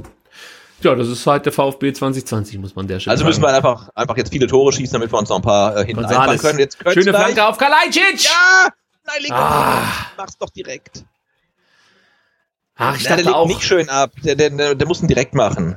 Man muss allerdings dazu sagen, dass ähm, Sascha Kalajdzic jetzt nicht unbedingt der Kopfballgott in Sachen äh, oh, ja! Das gibt's doch nicht! So muss das sein! Der Castro! Der Castro! Der ballert da einfach mal aus gefühlten 35 Metern aufs Tor. Alles, was wir gefordert haben, machen die heute. Mein Gott, da musst du sechs Folgen Fanradio senden, bis die endlich mal hier das umsetzen, was wir fordern. Distanzschüsse und Ecken, gute Ecken. So, schau dir das an, Sebastian. Clement ist es, ja. Flankt rein. Macht er gut. Gonzales in die Mitte. Kaleit wird abgeblockt. Ja, und, und Castro einfach oh. 20 Metern Volley. Verlängert den Vertrag. ja, 2030. Fantastisches Tor hier von Gonzalo Castro und ist auch dem geschuldet, dass Kalajdzic eben danach geht und in den Zweikampf geht äh, und, und, und sich Tim Kister da nicht irgendwie die Zeit nehmen kann, den Ball ordentlich zu klären. Auch etwas, was man von al zum Beispiel in den letzten Spielen nicht so gesehen hat. Also, das ist ein komplett anderer VfB, den ich hier heute miterleben darf.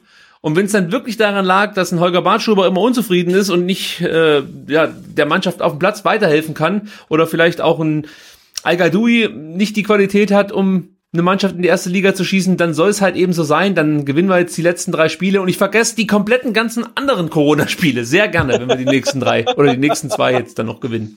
Also ich, also ich, ich, ich gehe davon aus, dass äh, Pellegrino Matarazzo in, seit dem ähm, ähm Karlsruhe-Spiel eigentlich ähm, die komplette äh, VfB-Twitter-Timeline durchgelesen hat, hat daraus dann eine PowerPoint-Präsentation gemacht, hat die den Spielern präsentiert und ähm, das ist jetzt das Resultat, weil eigentlich wird eigentlich das umgesetzt, was die Fans eigentlich immer gefordert haben. Ja? Personell, aber auch was das Spiel als solches angeht. Und äh, ja, und so macht Fußball dann tatsächlich wieder Spaß. Ja, auf einmal macht das Fanradio auch Spaß. Und ich kann dir sagen, Sebastian, Olaf hat's aus dem Schrank rausgeschafft. Ich habe ihn wahrscheinlich rausgeschrien. Er sitzt jetzt direkt vor meinem Monitor und setzt wieder zum berühmt-berüchtigten Schranksprung an. Also hier ist wieder richtig was los. Oder versucht jetzt, um das kurz mal hier äh, den Hörern auch mitzuteilen, von meinem Schreibtisch auf den Kleiderschrank zu springen. Denn oben auf dem Kleiderschrank steht sein, äh, seine Präckis stehen da oben. Also das, was er immer zum Fressen kriegt. Und das weiß er natürlich. Und manchmal schafft er sogar hoch auf den Schrank und versucht dann die ähm, große Tupperdose, die da oben steht, zu öffnen. Und auch das ist ihm schon gelungen. Und dann siehst du eine Katze, die sich da oben den Bauch vollschlägt. hier ist was los. So, jetzt ja, steht er vor dem setzen, ne? Ja. Also ich habe auch hier wieder nichts dagegen, wenn der VfB genauso weiterspielt, sich nicht zufrieden gibt mit dem 2 zu 0. Ich habe das Gefühl, dass hier ach, ja, einfach so ein Brustlöser drin ist und dass man wirklich dann ein Zeichen setzen kann in, in Richtung Hamburg und Heidenheim direkt auch die Illusion nehmen kann, dass die noch eine Rolle mitspielen können äh, im Aufstiegsrennen. Aber ich frage mich, warum, warum klappt das heute? Warum sehen wir hier in den ersten 25 Minuten offensiv endlich den VfB, den wir eigentlich, ja, die letzten Wochen äh, uns erhofft haben? Äh, ja, das ist immer so ein bisschen äh, das, ähm, wie heißt du, das Schadige, ne? Also dann spielt der VfB mal richtig gut und du denkst eigentlich sofort, warum eigentlich nicht immer so, ne? Also ihr könnt's doch, warum eigentlich so selten?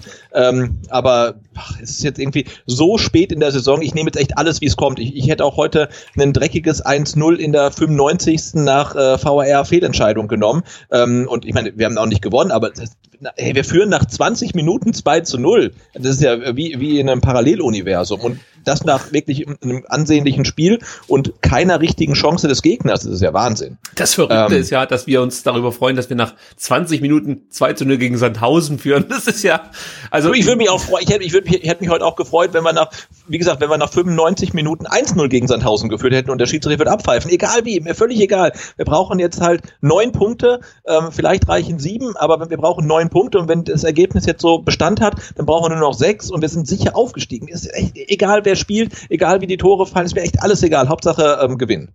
So sieht's aus. Aber ich wollte damit auch nicht sagen, dass Sandhausen besonders schlecht ist, aber das Selbstverständnis eines jeden VfB-Fans ist, dass man Sandhausen schlägt. Egal in welcher Liga, egal in welchem Wettbewerb. Wir das ist ja auch das Ding, was du, was, was, was, was du jetzt im, im Fanradio gegen KSC gesagt hattest, so eine Rotztruppe. Na, natürlich hat der KSC diesen, diese drei Punkte verdient. Ja, also ähm, vielleicht ein bisschen glücklich, aber die, die waren ja nicht schlechter als der VfB. Ich denke, das war halt äh, ja so, so ein klassisches Unentschieden-Spiel eigentlich, wo sie damit ein bisschen Glück einen Dreier geholt haben. Ist ja völlig okay. Also sie haben ja nicht unverdient gewonnen, aber natürlich muss man sich ja ähm, bewusst machen, wenn ein Bundesliga-Absteiger gegen einen Drittliga-Aufsteiger verliert, dann, dann, dann stimmt da was nicht, ja. Also das kann eigentlich nicht sein. Und genauso ist es ja. Und, äh, und das passiert dem VfB natürlich viel zu häufig, dass er halt gegen die Mannschaften aus dem unteren Tabellendrittel ähm, äh, ja, äh, keine, keine Punkte holen oder sogar verlieren. Und vielleicht ha hat ja Materazzo irgendwie ähm, so einen psychologischen Kniff irgendwie rausgeholt und hat gesagt, Sandhausen ist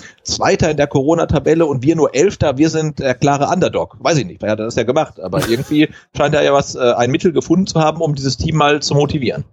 Ich muss an der Stelle unbedingt nochmal Gonzalo Castro hier lobend hervorheben. Ich habe ihn ja wirklich oft kritisiert und aus meiner Sicht auch zu Recht, aber was der hier in den ersten 25 Minuten abliefert, ist einfach wirklich herausragend. Punkt. Es ist einfach wirklich herausragend. Zwölf Pässe, elf davon an den Mann, das ist stark. Dann einen äh, mit einem Pass eine Chance vorbereitet, auch das ist gut. Seine Flanken, gut, da waren auch, glaube ich, drei Eckbälle dabei, die kamen nicht immer an, aber das muss man wie gesagt berücksichtigen, wenn wenn wenn der von vier Flanken, wenn da drei Ecken dabei waren und ähm, eine kommt an, dann ist es für mich ja akzeptabel, weil die Ecken sind halt schwer an den Mann zu bringen.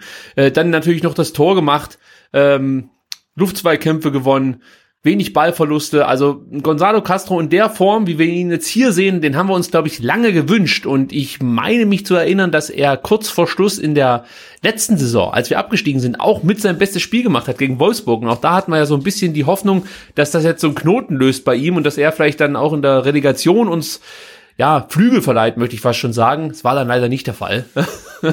Aber ich hoffe jetzt halt trotzdem wieder, dass es mit dem Castro endlich mal was wird, weil das muss man noch dazu sagen. Eigentlich seit dem Spiel gegen Hamburg, ähm, also ist ja nie der schlechteste auf dem Platz, so möchte ich es mal vornehm ausdrücken. also, schon ein bisschen gemein. Ich weiß, dass es gemein ist, aber ich, ich kann ja jetzt ja auch nicht komplett alles umdrehen von dem, was ich sonst so ähm, von mir gegeben habe. So, also der Torhüter der Sandhäuser, das ja. ist der Freisel, der Martin Freisel, der äh, wirkt dann doch etwas verunsichert, möchte ich mal sagen. Hat jetzt schon zwei, ja, das sah jetzt nicht so souverän aus, ne? Und ich habe gerade so nebenbei gesehen, bei diesen, äh, jetzt wurde irgendwie zum zum zum 12. Mal irgendwie eine Zeitlupe ähm, eingespielt von der Klärungsaktion, glaube ich, vor der Ecke. Und ich glaube, der Herr Koschinat äh, hat sich beschwert, weil es seiner Meinung nach gar keine oh. ähm, Ecke gab. Und ich mal kurz aufpassen. Ach, Kurbel nicht zögern. Okay, macht er. Ja, auch Behrens äh, äh, hat, hat da einen Fehler gemacht, weil er nicht durchgelaufen ist, sondern kurz gewartet hat. Äh, normal musst du halt wirklich durchziehen und darauf hoffen, dass, dass es dann kein Abseits war.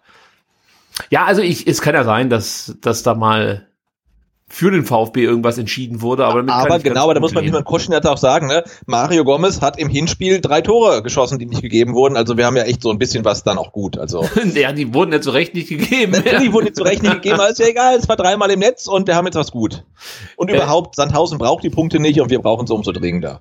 So sieht's aus. Also da bin ich auch der Meinung, dass man hier vielleicht sich gegenseitig äh, helfen kann. Und das sieht ja bislang auch ganz gut aus. Was denken jetzt eigentlich die Spieler, die äh, draußen bleiben mussten? Also gerade so ein ähm, äh, Kaminski, äh, ein vor allem in Holger Bartstube halt, ne? In Holger Bartstube. Ich muss jetzt mal warten, weil immer wenn es Standards gibt, bin ich nervös heute, weil ich habe das Gefühl, dass positiv das, nervös vor allem. Ja, positiv nervös. So, mal gucken, was jetzt passiert. Nee, ach, ich dachte, das wäre viel weiter vorne. Ich dachte nämlich, das wäre wirklich dann so irgendwie 30 Meter Freistoß. So, Clement, der wäre auch mal fertig für eine Bude. Clement und Kalajdzic wünsche ich mir heute noch auf dem, auf dem Scoreboard. Sieh das. Setz dich klasse durch. Ja. Sieh das. Nein, ja. Ja. ja. Jetzt mich doch am Arsch, du. Das gibt's doch nicht. Was machen die denn mit uns? Was macht denn da unten da? Du hast uns verteidigt. Uh. Sieh das. Ramangituka, so geht das ohne Übersteiger, direkt ins Tor, mit Hilfe des Gegenspielers. Fantastisch, guck dir Aber das der an. Doppel, der Doppelpass war gut. Alles war gut. gut. Durchgesetzt. Dann irgendwas gemacht. Okay, das war eigentlich ein halbes Eigentor. Ist scheißegal, aber er setzt oh sich. Oh Gott, war das schlecht. Er setzt sich richtig gut gegen Paccarada durch. Das musst du auch erstmal machen. Paccarada ist einer der besten Spieler bei äh, Sandhausen. Das ist nicht einfach so eine Pfeife. Da setzt er sich durch, setzt hier nach. Auch da scheidet nicht ab. Setzt nach. Aber wer ist denn, wer ist denn, wer ist denn der 14er? Das, das ist der Kister, der Abwehrchef. Oh. Den setzt er unter Druck und der stellt sich an wie. Egal. Auf jeden Fall führen wir 3 zu 0. Mann! Ich flippe aus, du. 3-0, Sebastian, ich kann es ja, nicht wir glauben. Gehen, wir, gehen, wir gehen jetzt full Nürnberg, auf jeden glaube ich. Also wirklich. Ist so. Guckt doch bitte schon mal nach, was unser höchster Zweitligasieg aller Zeiten war. so schnell geht das hier beim VfB. Am äh, Dienstag wollte man noch den Matarazzo absägen und heute. Alle, alle, alle raus außer Fritzler. Und Endo.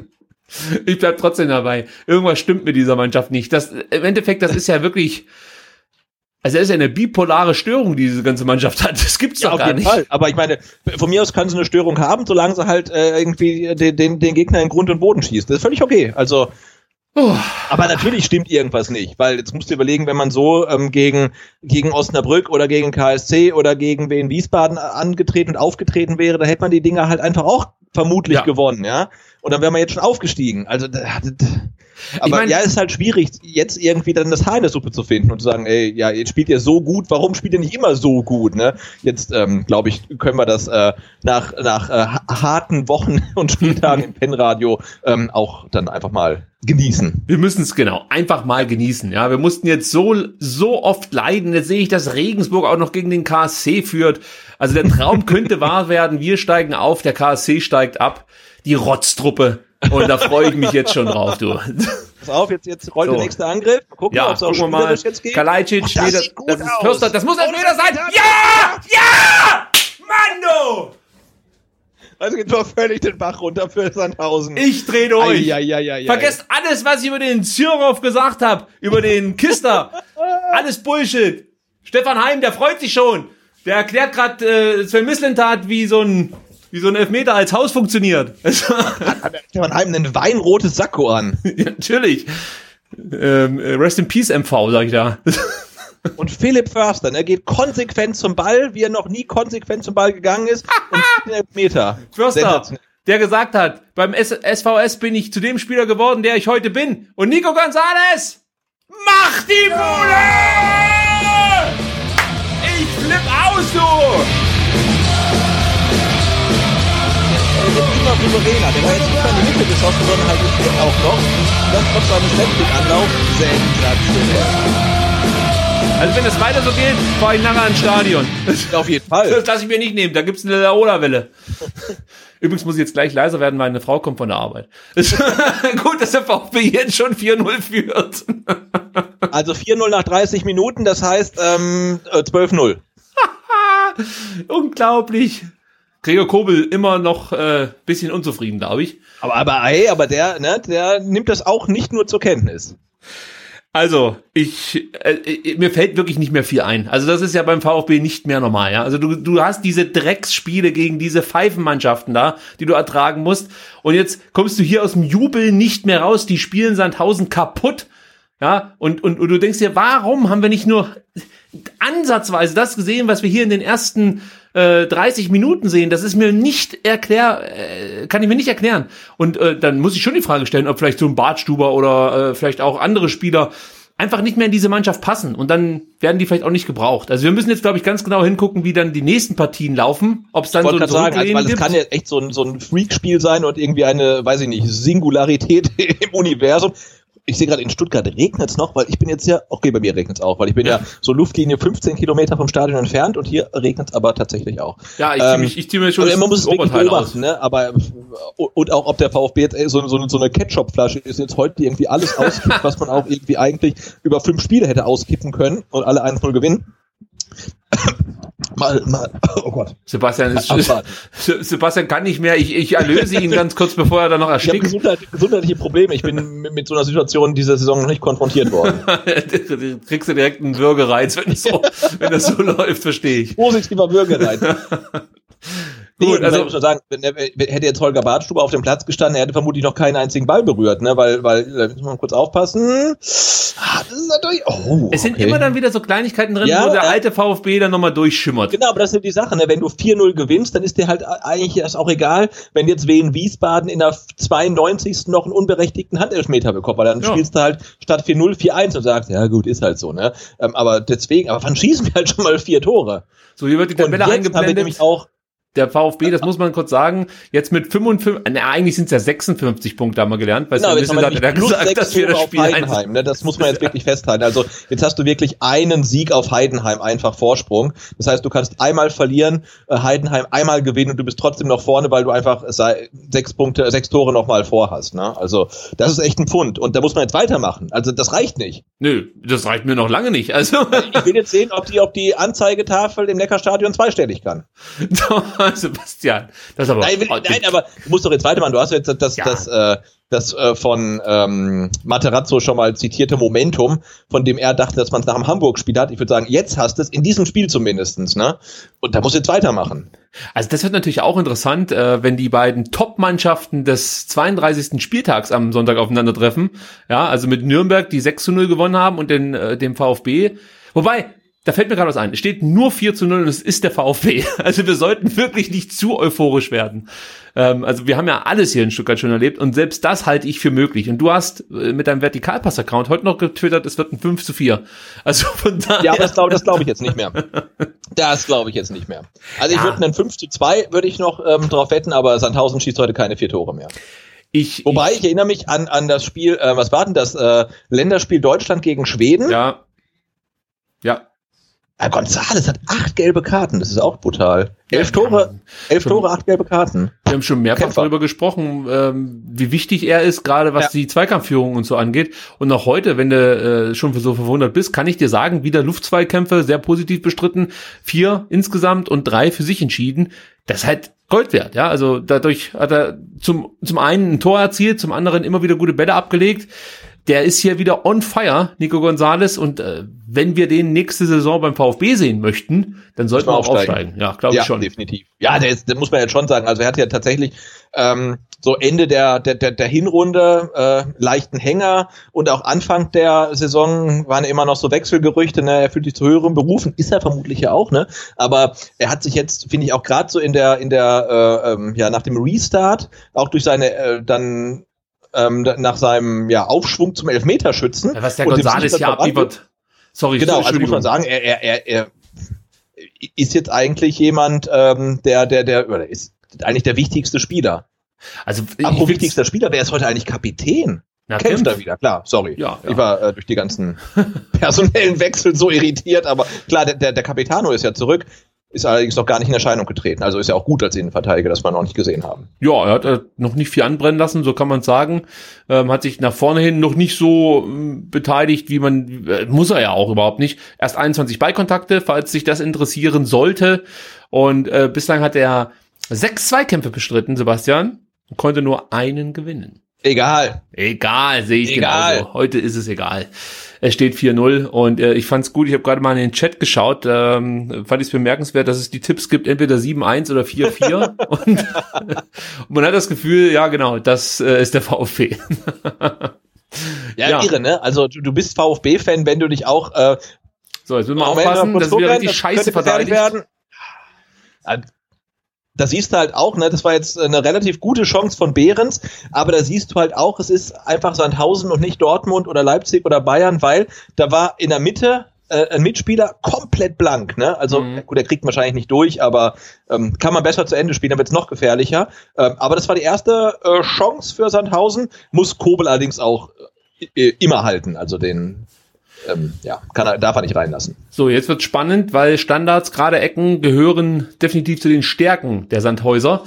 Und da wird es auch gleich gefährlich durch Kevin Behrens. Also ähm, da sollten wir schon, ich sag mal, schon noch solide jetzt hier diese erste Halbzeit zu Ende spielen. Also ich habe jetzt keinen Bock auf so eine 4-1-4-2-Nummer und dann geht wieder also, der Stift. Also Genau, ich wollte gerade sagen, ne, du weißt, dass du VfB-Fan bist, wenn du nach äh, 37 Minuten 4 zu 0 gegen den SV Sandhausen führst und immer noch leicht nervös bist, dass es die ja. Mannschaft irgendwie verkackt. Also das ist irre.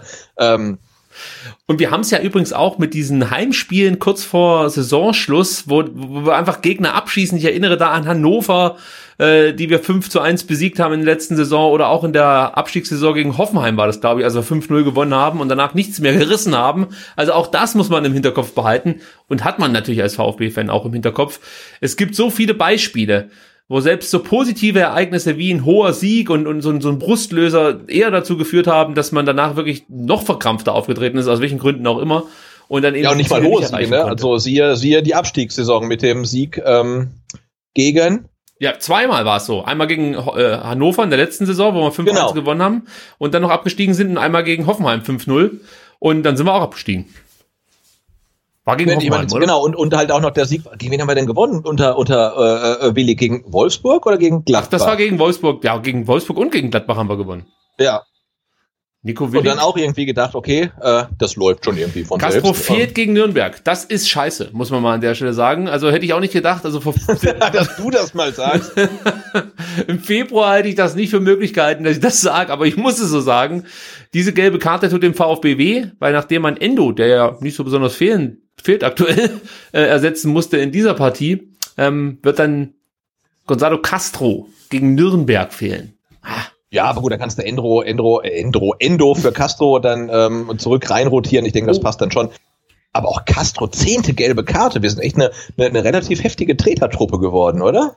Ja, das sind ein paar Spieler, die da so herausstechen, möchte ich mal sagen. aber insgesamt, insgesamt ist der VfB bei Weitem keine Tretertruppe, ist dann so in der, in der Fairness-Tabelle, wie es so schön heißt, im gesicherten Mittelfeld. So möchte ich es mal ausdrücken. Also, also Tretertruppe war jetzt natürlich übertrieben. Ich glaube, Bielefeld ist ja tatsächlich in der, in der Fairplay-Tabelle auch ganz weit vorne, ne? Das ist, äh, erstaunlich. Bielefeld ist nach Holstein Kiel die fairste Mannschaft in der zweiten Liga, ja. das stimmt.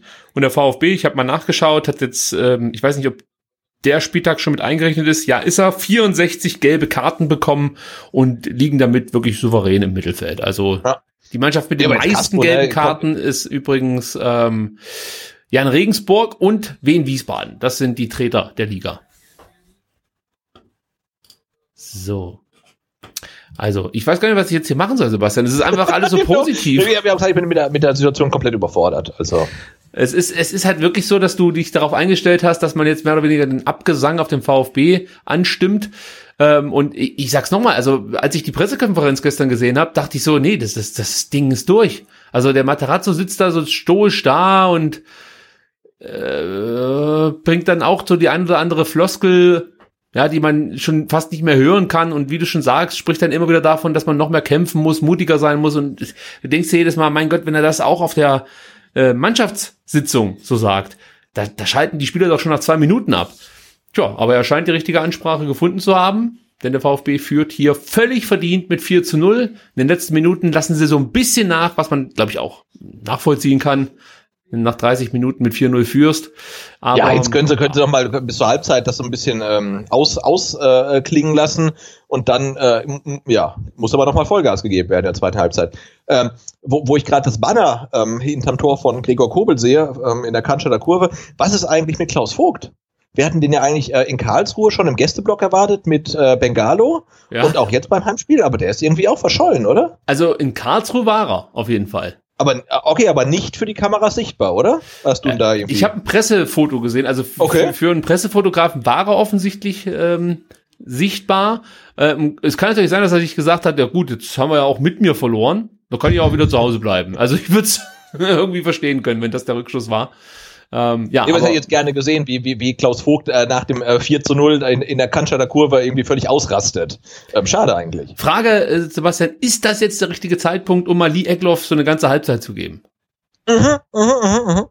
Ja, also ja, auf jeden Fall. Dann äh, würden wir sagen, gehen wir an die aber, aber jetzt ist die Frage, also ähm, Pellegrino Materazzo hat zur Halbzeit noch nie gewechselt obwohl es eigentlich immer scheiße lief. Jetzt läuft's hervorragend. Wechselt er heute zur Halbzeit? Das ist echt eine spannende Frage. Ich, ich glaube, er hat gegen wen Wiesbaden zur Halbzeit gewechselt. Ja, er hat, glaube ich, ein oder hat einmal gewechselt, aber in den letzten Spielen hat er eigentlich nie gewechselt. Ne? Ja, das stimmt. Da Obwohl man sagt, ey, der muss was machen und er hat halt nie gewechselt. Und das ist jetzt natürlich eine spannende Frage, weil ich meine, wenn du jetzt halt sagst, du bringst, mh, mm, keine Ahnung, ähm, sagst, okay, Kalajdzic war, war, gut, aber der, dem, dem reichen jetzt erstmal 45 Minuten. Du bringst jetzt Gomez für Kalajdzic. Nee, das und, so, ähm, nee.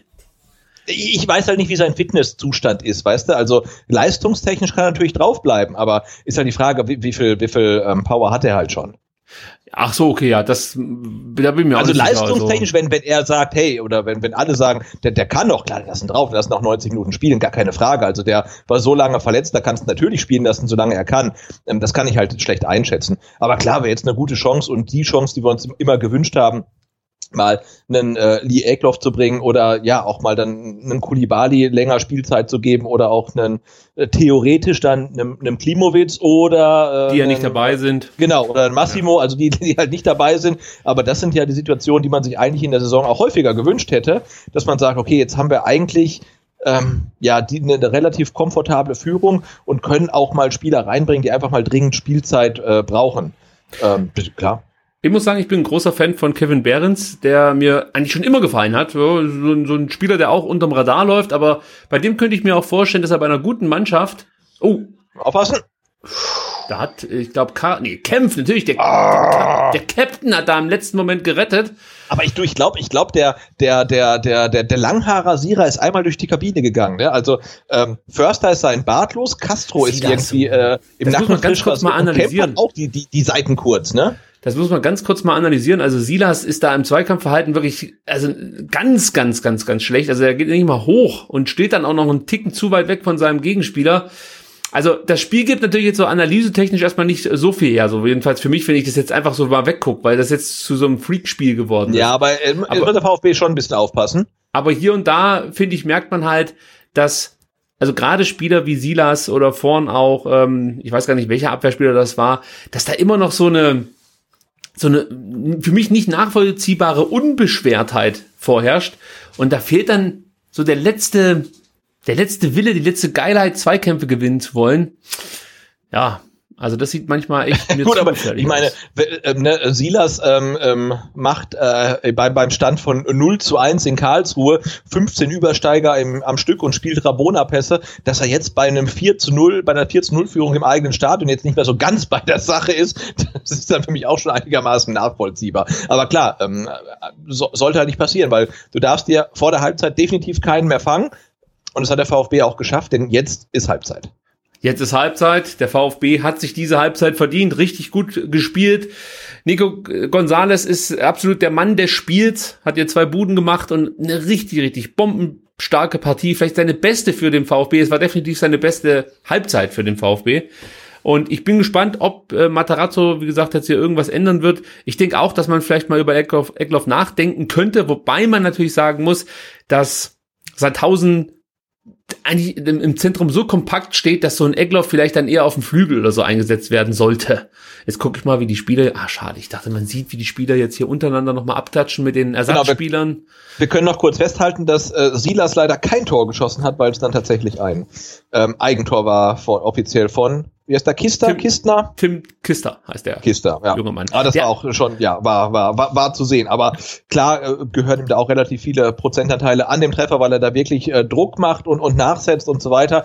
Klarer Fehler vom Abwehrspieler, aber ja, wenn Silas da nicht konsequent hinterhergeht, dann äh, landet der Ball auch nicht im Netz. Ja, das ist ja eben genau das, was in den letzten Spielen so oft gefehlt hat, dieses Nachgehen, diese, dieser unbedingte Wille, äh, sich Erfolgserlebnisse zu holen, weil das ist unter Umständen auch dann mal ein gewonnener Zweikampf, das muss nicht immer ein Tor sein. Und du hast immer wieder das Gefühl gehabt, zumindest in den letzten Spielen, dass das bei, bei dem ein oder anderen VfB-Spieler irgendwie nicht da ist, diese, diese letzte Geilheit auf, auf solche gewonnenen Duelle und so weiter und so fort. Also ich muss wirklich sagen, diese erste Halbzeit hat mich nahe, nahezu begeistert. Ja, also ich, ja, ja, ja, aber also als Brodler müssen wir sagen, sie hat nicht begeistert, sie hat äh, vor allen Dingen erstmal versöhnt für die schwachen Auftritte in der Vergangenheit. Ähm, aber auch wirklich haben ja Spieler gezeigt, ähm, also äh, Castro, äh, Tor geschossen und auch wirklich eine gute Partie gezeigt. Ähm, ja, und auch äh, äh Marc Oliver Kempf, ne? Also da muss man sich fragen, äh, ja, warum war er äh, so lange nicht im, im, im, im Kader, ne? Weil jetzt gerade so äh, zum Ende der ersten Halbzeit äh, hat er sich ja echt da wirklich reingeworfen. Und wenn man dann halt so Bilder sieht von ähm, dem Spieler mit der Kapitänsbinde in äh, Ultranahaufnahme mit irgendwelchen äh, Grashalmen im Gesicht hängend und völlig durchnässt, äh, ja, das tut schon irgendwie gut. Also äh, gute Partie und ähm, ja, und wie gesagt, ich frage mich dann schon, warum er so lange außen vor war. Weil ich vermisse jetzt einen Kaminski und einen Bartstuber heute natürlich nicht. Wobei man natürlich auch sagen muss, dass Holger Bartstuber in den letzten Spielen keinen schlechten Job gemacht hat. Ja, das muss man dazu sagen. Allerdings ähm, besonders gut war er auch nicht, aber er war nicht der schlechteste der Verteidiger. Das stimmt schon. Äh, wenn ich auch noch ganz kurz äh, statistisch hervorheben möchte, ist Orel Mangala, der gar nicht so sehr auffällt, aber viele, viele gute Pässe spielt, auch endlich mal vertikal spielt, also 23 Pässe bislang von ihm, 20 kamen an, das ist ein sehr guter Wert. In Sachen Zweikämpfe kann er sich noch ein bisschen steigern, das gilt aber eigentlich für alle VfB-Spieler, also jetzt ähm, gucken wir mal Mangala, der hat bislang sechs Zweikämpfe geführt, zwei konnte er nur gewinnen, das ist natürlich nicht so prall, möchte ich mal sagen, bei Kevin Behrens, den ich ja vorhin schon lobend erwähnt hat, habe, äh, sieht das natürlich ganz anders aus. 14 Zweikämpfe bislang, 8 gewonnen. Das ist schon stark. Und hinten unsere Abwehrrecken, Nathaniel Phillips, 9 Zweikämpfe, 5 gewonnen. Kempf, 8 Zweikämpfe, nur 2 gewonnen. Also da ist auch noch ein bisschen Luft nach oben. Und wie gesagt, das ist äh, in den letzten, in den letzten Partien ja immer wieder aufgefallen, dass man im Zweikampfverhalten vielleicht doch Ticken bissiger sein kann und ähm, ja, da fehlt manchmal das Durchsetzungsvermögen. Ich weiß nicht, ob das vielleicht auch was mit dem Kopf zu tun hat. Müssen wir jetzt mal in den nächsten ähm, 45 Minuten schauen, ob sich dahingehend irgendwas ändert. Äh, ansonsten gibt's eigentlich nicht so viele Statistiken, die jetzt besonders herausstechen, ja, weil halt der VfB den Gegner komplett an die Wand spielt, muss man halt einfach so sagen. Und ähm, das mit einer guten Leistung, aber das ist jetzt noch nicht, also das ist jetzt hier keine Gala-Vorstellung oder so. Also das muss man mal dazu sagen. Es gab, glaube ich, noch nicht ein Spiel, das aus dem Tor heraus, äh, aus dem Spiel herausgefallen ist. Es, äh, es war immer Standardsituation, die dann die gefährlichen Szenen eingeleitet haben. Ja, aber jetzt das Tor, das Nicht-Tor von Silas, das war schon das schöner Doppelpass auf dem rechten Flügel und dann halt gekämpft. Also es war jetzt auch nicht natürlich ja, äh, lupenrein herausgespielt, sondern äh, aber die Entstehung fand ich gut, weil es äh, war da halt dieser Doppelpass, äh, dem man einfach die Situation erstmal eröffnet ähm, und dann profitiert man natürlich äh, von von Fehlern der Sandhäuser Abwehr. Aber das ist ja auch das, was wir eigentlich auch äh, immer fordern. Ne? Also meistens spielst du gegen eine relativ biedere Innenverteidigung Verteidigung. Und wenn du die unter Druck setzt, dann macht die halt in der Regel auch Fehler. Aber ähm, der, der VfB hat es halt nicht geschafft oder selten geschafft, die Innenverteidigung der Gegner unter Druck zu setzen. Wir haben es auch gesehen gegen Karlsruhe. Da hat man ein Tor geschossen nach dem Elfmeter. Warum? Weil Silas sich halt in Elfmeter ähm, äh, in, in den Strafraum dribbelt und, und dann halt irgendwie relativ dämlich dann halt von seinem Gegenspieler gefault wird. Und das musst du halt machen, ne? deine individuelle Qualität nutzen, ähm, um, um den Gegner ähm, zu Fehlern zu zwingen. Und das hat heute relativ gut geklappt. Also Paradebeispiel halt das Silas Nicht-Tor, ähm, der zweimal nachsetzt und, und ja, dann seinen direkt direkten Gegenspieler zu einem Eigentor zwingt. Ne? Und das war ja schon so ein bisschen aus dem Spiel heraus. Das stimmt. Das habe ich falsch in Erinnerung gehabt. Macht aber nichts. Äh, bei so vielen Toren kann man da ja mal durcheinander kommen. Ja, du, wie gesagt, alle, alle völlig überfordert. Also ähm, jetzt, wie man auch mal, wir haben, wir haben, wir haben gegen, wir haben gegen Karlsruhe eins geschossen, gegen Osnabrück keins. Ah, jetzt, jetzt müssen wir mal überlegen. Also ähm, vier Tore, ähm, wie viele Spiele wir bislang dafür gebraucht haben. Ach so, wir haben gegen Hamburg drei und gegen Dresden zwei. Ja, also, gegen, Hamburg haben wir, gegen Hamburg haben wir viele geschossen, das stimmt. Ja, ja. Ähm, ich muss unbedingt noch Atakan Karasor erwähnen, der wieder in der Innenverteidigung spielen darf und ja schon unter Materazzo zu Beginn der Rückrunde ganz gute Spiele gemacht hat, während dem Olaf natürlich jetzt wieder sich vor die Statistiken setzt. Danke. ähm, und ich jetzt dachte, hier, er ist auf, auf, auf dem Schrank und frisst Breckies. Nee, er ist, inzwischen, er ist inzwischen wieder runtergekommen und gut, er liegt jetzt auf dem Tisch. so, ich wollte sagen, ähm, Karasor ist jetzt endlich eigentlich der Spieler, zumindest in, diese, in dieser Partie, die sich, die, den sich ähm, Tim Weiter immer gewünscht hat. Die meisten Beikontakte mit 37, dazu auch was Pässe angeht, der aktivste, mitaktivste Spieler, 36 Pässe, davon 31 an den Mann gebracht. Das sind die meisten Pässe aller Spieler, die auf dem Platz stehen. Und ähm, ja, auch die langen Bälle kommen bei ihm an. Sechs Versuche, vier kamen an. Also Karasor, ganz wichtiger Spieler hier in den ersten 45 Minuten, der auch nicht so sehr auffällt, aber ja, offensichtlich unter, unter Matarazzo seine Rolle in der Dreierkette gefunden hat. Und ich hoffe jetzt einfach mal, dass man nicht auf die Idee kommt, hier direkt wieder beim nächsten Spiel etwas zu ändern. Denn ähm, ja, ich finde, Karasor macht das wirklich richtig, richtig gut in der Innenverteidigung, in der Dreierkette und hat für mich ähm, in, se in seiner Zeit beim VfB auch da die besten Spiele absolviert. Ja, nee, klar, aber es ist halt irre, ne? Also Materazzo ähm, äh, ähm, ja, schüttelt die Mannschaftsaufstellung am 32. Spieltag nochmal ähm, komplett durch und hat jetzt eventuell ähm, den, den Jackpot getroffen. Ähm, aber ja, wie gesagt, also auch im Chat jetzt gesagt, ne, ähm, wir sind äh, ja hohe, hohe ähm, Siege zum Saisonende ähm, gewöhnt und eventuell danach ging dann oftmals nichts mehr. Also dieser Sieg ist dann halt wirklich auch nur was wert, wenn du ihn halt am Sonntag dann in äh, Nürnberg veredeln kannst. Die, die letzte statistische Nummer, die ich hier mit reinbringen möchte, das ist, äh, sind die Ballverluste.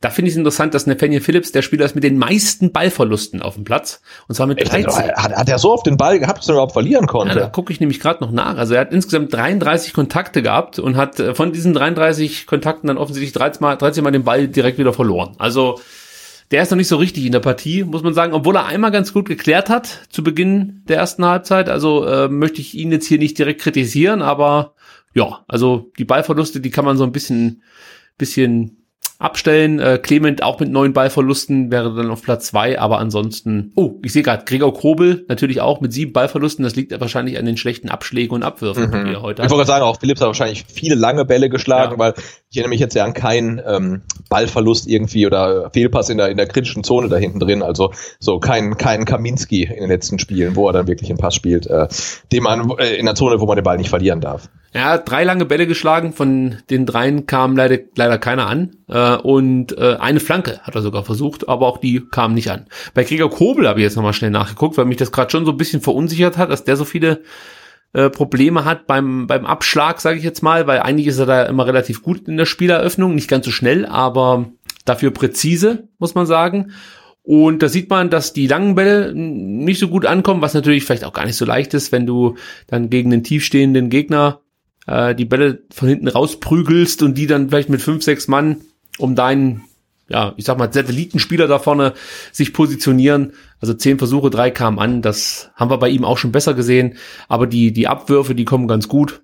Äh, da liegt er bei 67 Prozent erfolgreichen Abwürfen zum Mitspieler. Also das sieht doch gar nicht so schlecht aus. Da gibt's wenig Kritik von meiner Seite.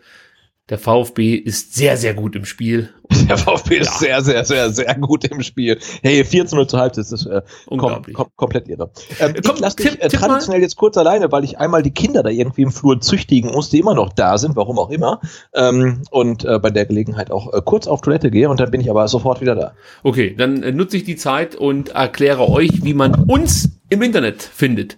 Also vielleicht ist der ein oder andere durch Zufall hier auf unseren Twitch-Kanal gestoßen, der von uns an sich eigentlich gar nicht bespielt wird. Und ich kann schon mal sagen, er wird auch nur noch in dieser Corona-Runde bespielt werden. Und zwar ähm, dann am kommenden Sonntag um 13 Uhr gegen Nürnberg. Das Spiel beginnt um 13.30 Uhr, aber wir senden ab 13 Uhr und eine Woche später gibt's dann den Saisonabschluss gegen Darmstadt.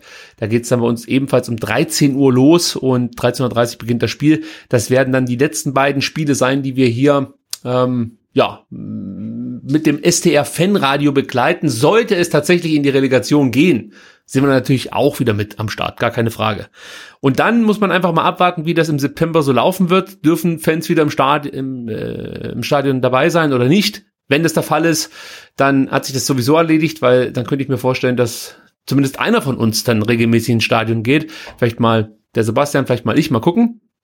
Und ähm, sollte es dann weiterhin Spiele unter Ausschluss der Öffentlichkeit geben, dann könnte es vielleicht auch sein, dass wir hier und da ausgewählte Spiele wieder mit dem Fanradio übertragen. Was wir dann jetzt hier in Zukunft mit dem Twitch-Kanal machen, das steht noch in den Sternen. Ich habe mir schon überlegt, ob ich meine Playstation einfach mal anschließe und so eine so eine lockere FIFA-Saison mit dem VfB spiele. Also weiß nicht, ob es da Interesse gibt. Ich weiß noch nicht mal, ob ich es kann. Ich müsste es erstmal ausprobieren. Wahrscheinlich bin ich der schlechteste FIFA-Spieler, der je auf Twitch gestreamt hat.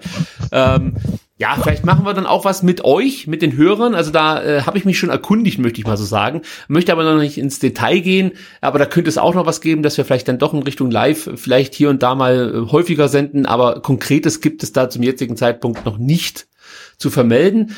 Äh, wenn es da was gäbe, dann könnt ihr das natürlich auf unseren sozialen Medienkanälen mitverfolgen. Zum einen auf Twitter at VfBSTR, auf Instagram at VfB-STR und auf Facebook at VF3STR. Also einheitlich ging's irgendwie nicht, deswegen müsst ihr euch da eure Lieblingsplattform raussuchen. So. Ja, und vor allen Dingen auf YouTube. Ne? Auf YouTube könnt so. ihr auch alles äh, nachhören, äh, was wir je gemacht haben.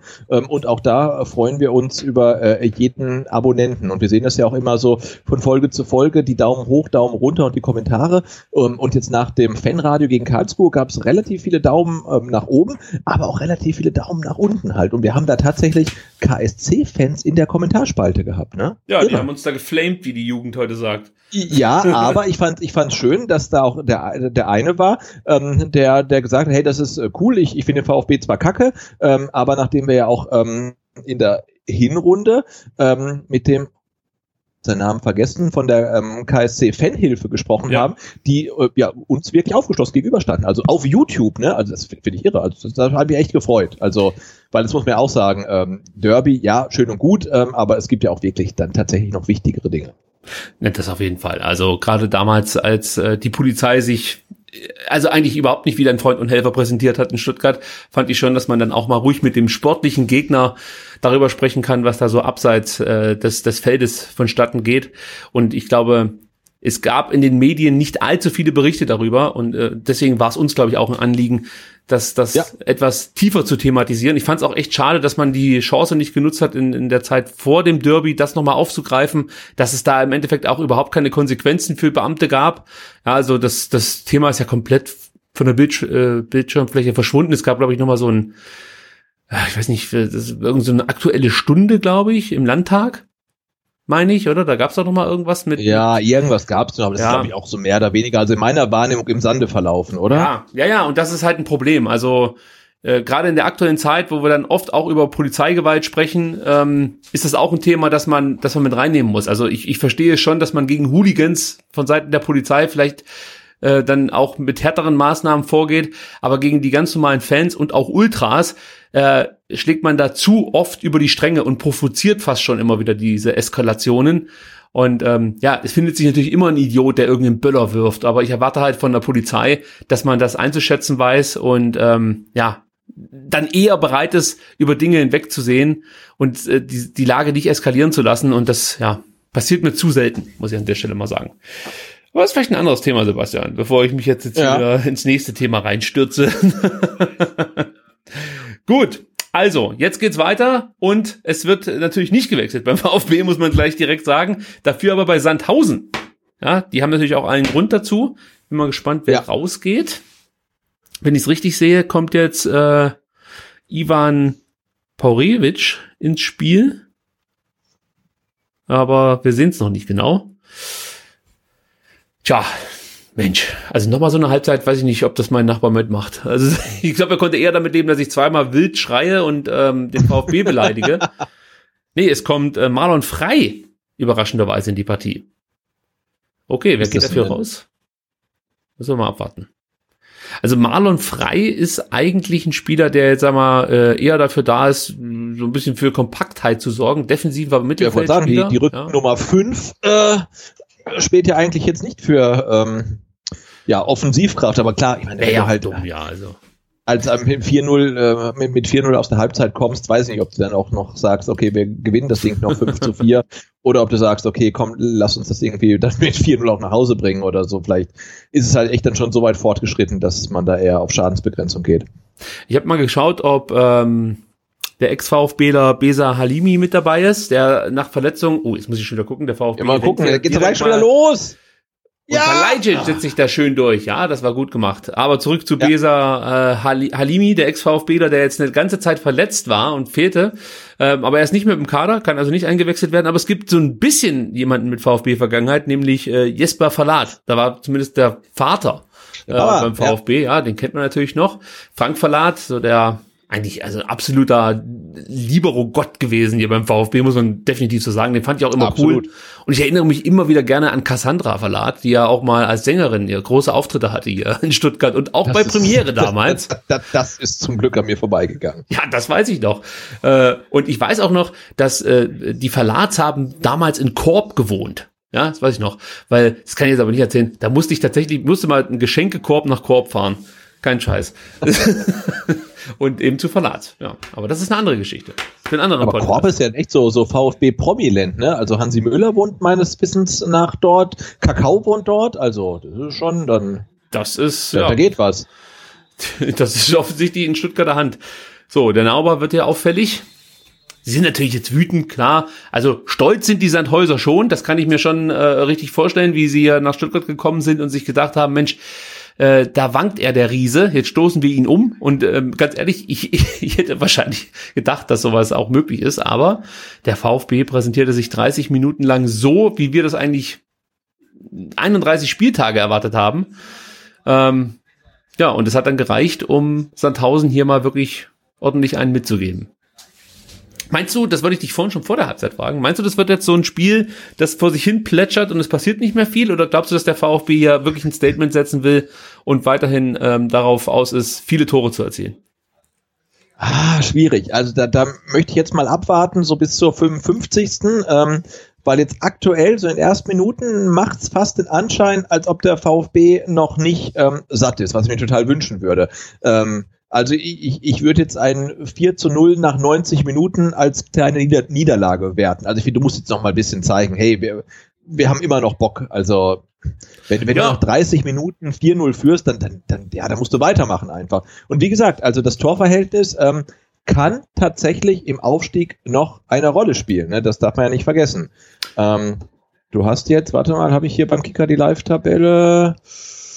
Ähm, du hast ja. jetzt plus 17, Heidenheim hat plus 11. Das sind halt plus sechs Tore auf zwei Spiele, ist schon ordentlich, aber auch noch keine sichere Sache. Ne? Also, ja, du darfst echt gerne noch nachlegen und dann bist du vor Heidenheim relativ sicher, wenn du es nicht mehr komplett verkackst. Ja, also ich finde es, wie gesagt, auch wichtig, weil die letzten Spiele äh, ja wirklich fast schon peinlich waren für den VfB. Und äh, ja. wenn man hier die Möglichkeit hat, oh, das war ganz ah. schlecht, einen angeschlagenen Gegner umzu, umzustoßen, möchte ich mal sagen, dann sollte man die auch nutzen. Äh, es kann natürlich auch wirklich sein, dass Sandhausen nach dem letzten Spiel gegen Bielefeld sich gedacht hat, Mensch, äh, wir haben die Klasse gehalten und trinken noch ein Bierchen. Und Natürlich, ich, ja. Ja, ich kann mir auch vorstellen, dass das Kraft gekostet hat, äh, viel Kraft gekostet hat gegen Bielefeld, diese, diese, diesen Unentschieden, dieses Unentschieden zu halten. Und dann fehlen vielleicht ein paar Prozent und beim VfB kann das ja eigentlich fast nicht sein. Also normalerweise müssten die noch genug ja. Körner haben. Währenddem sich Olaf inzwischen hier wirklich dann äh, direkt also hingelegt hat. Also weiß nicht, ob jemand das äh, kennt, dieses Bild, wenn eine Katze wirklich flach mit dem Kopf auf dem Boden liegt. Olaf pennt jetzt hier vor dem Bildschirm. Schön. Die Katze ist wieder voll dabei. Und warum können wir darüber sprechen, Sebastian? Weil dieses Spiel einfach ja gerade gerade so plätschert ein bisschen. Ja, genau, aber man darf ja auch nicht vergessen, ne? nächsten Sonntag äh, heißt der Gegner Nürnberg. Nürnberg hat 6 zu 0 gegen Wien Wiesbaden gewonnen und bei äh, Wien Wiesbaden weiß man ganz genau, die lassen die Saison nicht auslaufen, weil die halt um den Klassenerhalt spielen. Ja. Und das war natürlich für Nürnberg echt so ein, so ein Big Point und die haben die echt komplett zerstört. Ähm, und es ist in Nürnberg und ja, ähm, und der VfB muss das gewinnen und sollte halt mit so breiter Brust wie möglich in diese Partie gehen. Und ja, und auch deshalb sollte man jetzt in der zweiten Halbzeit jetzt nicht irgendwie gucken, dass man diese komfortable Führung verwaltet, sondern einfach noch no, ein bisschen äh, weiterspielen halt. Ne? Und wie gesagt, Matarazzo darf gerne wechseln, vielleicht macht es diesmal ein bisschen früher. Ähm, ja, schauen wir mal. Ja, wo, wobei ich äh, also bei Nürnberg nicht so richtig weiß, ob die wirklich schon direkt dann wieder, ja, zur, uh, jetzt hier eine gute Chance vielleicht für Kalajdzic der nachsetzt, aber dann also viel zu überhastet Ups. den Abschluss ja. sucht. Er hätte vielleicht auch versuchen können, auch aufs Tor zu gehen.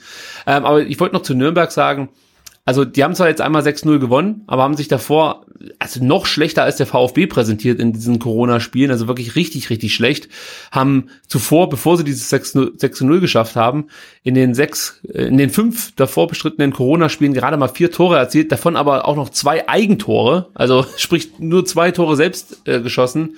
Also das ist jetzt keine, keine Mannschaft, die mir besonders viel Angst macht, sage ich jetzt mal.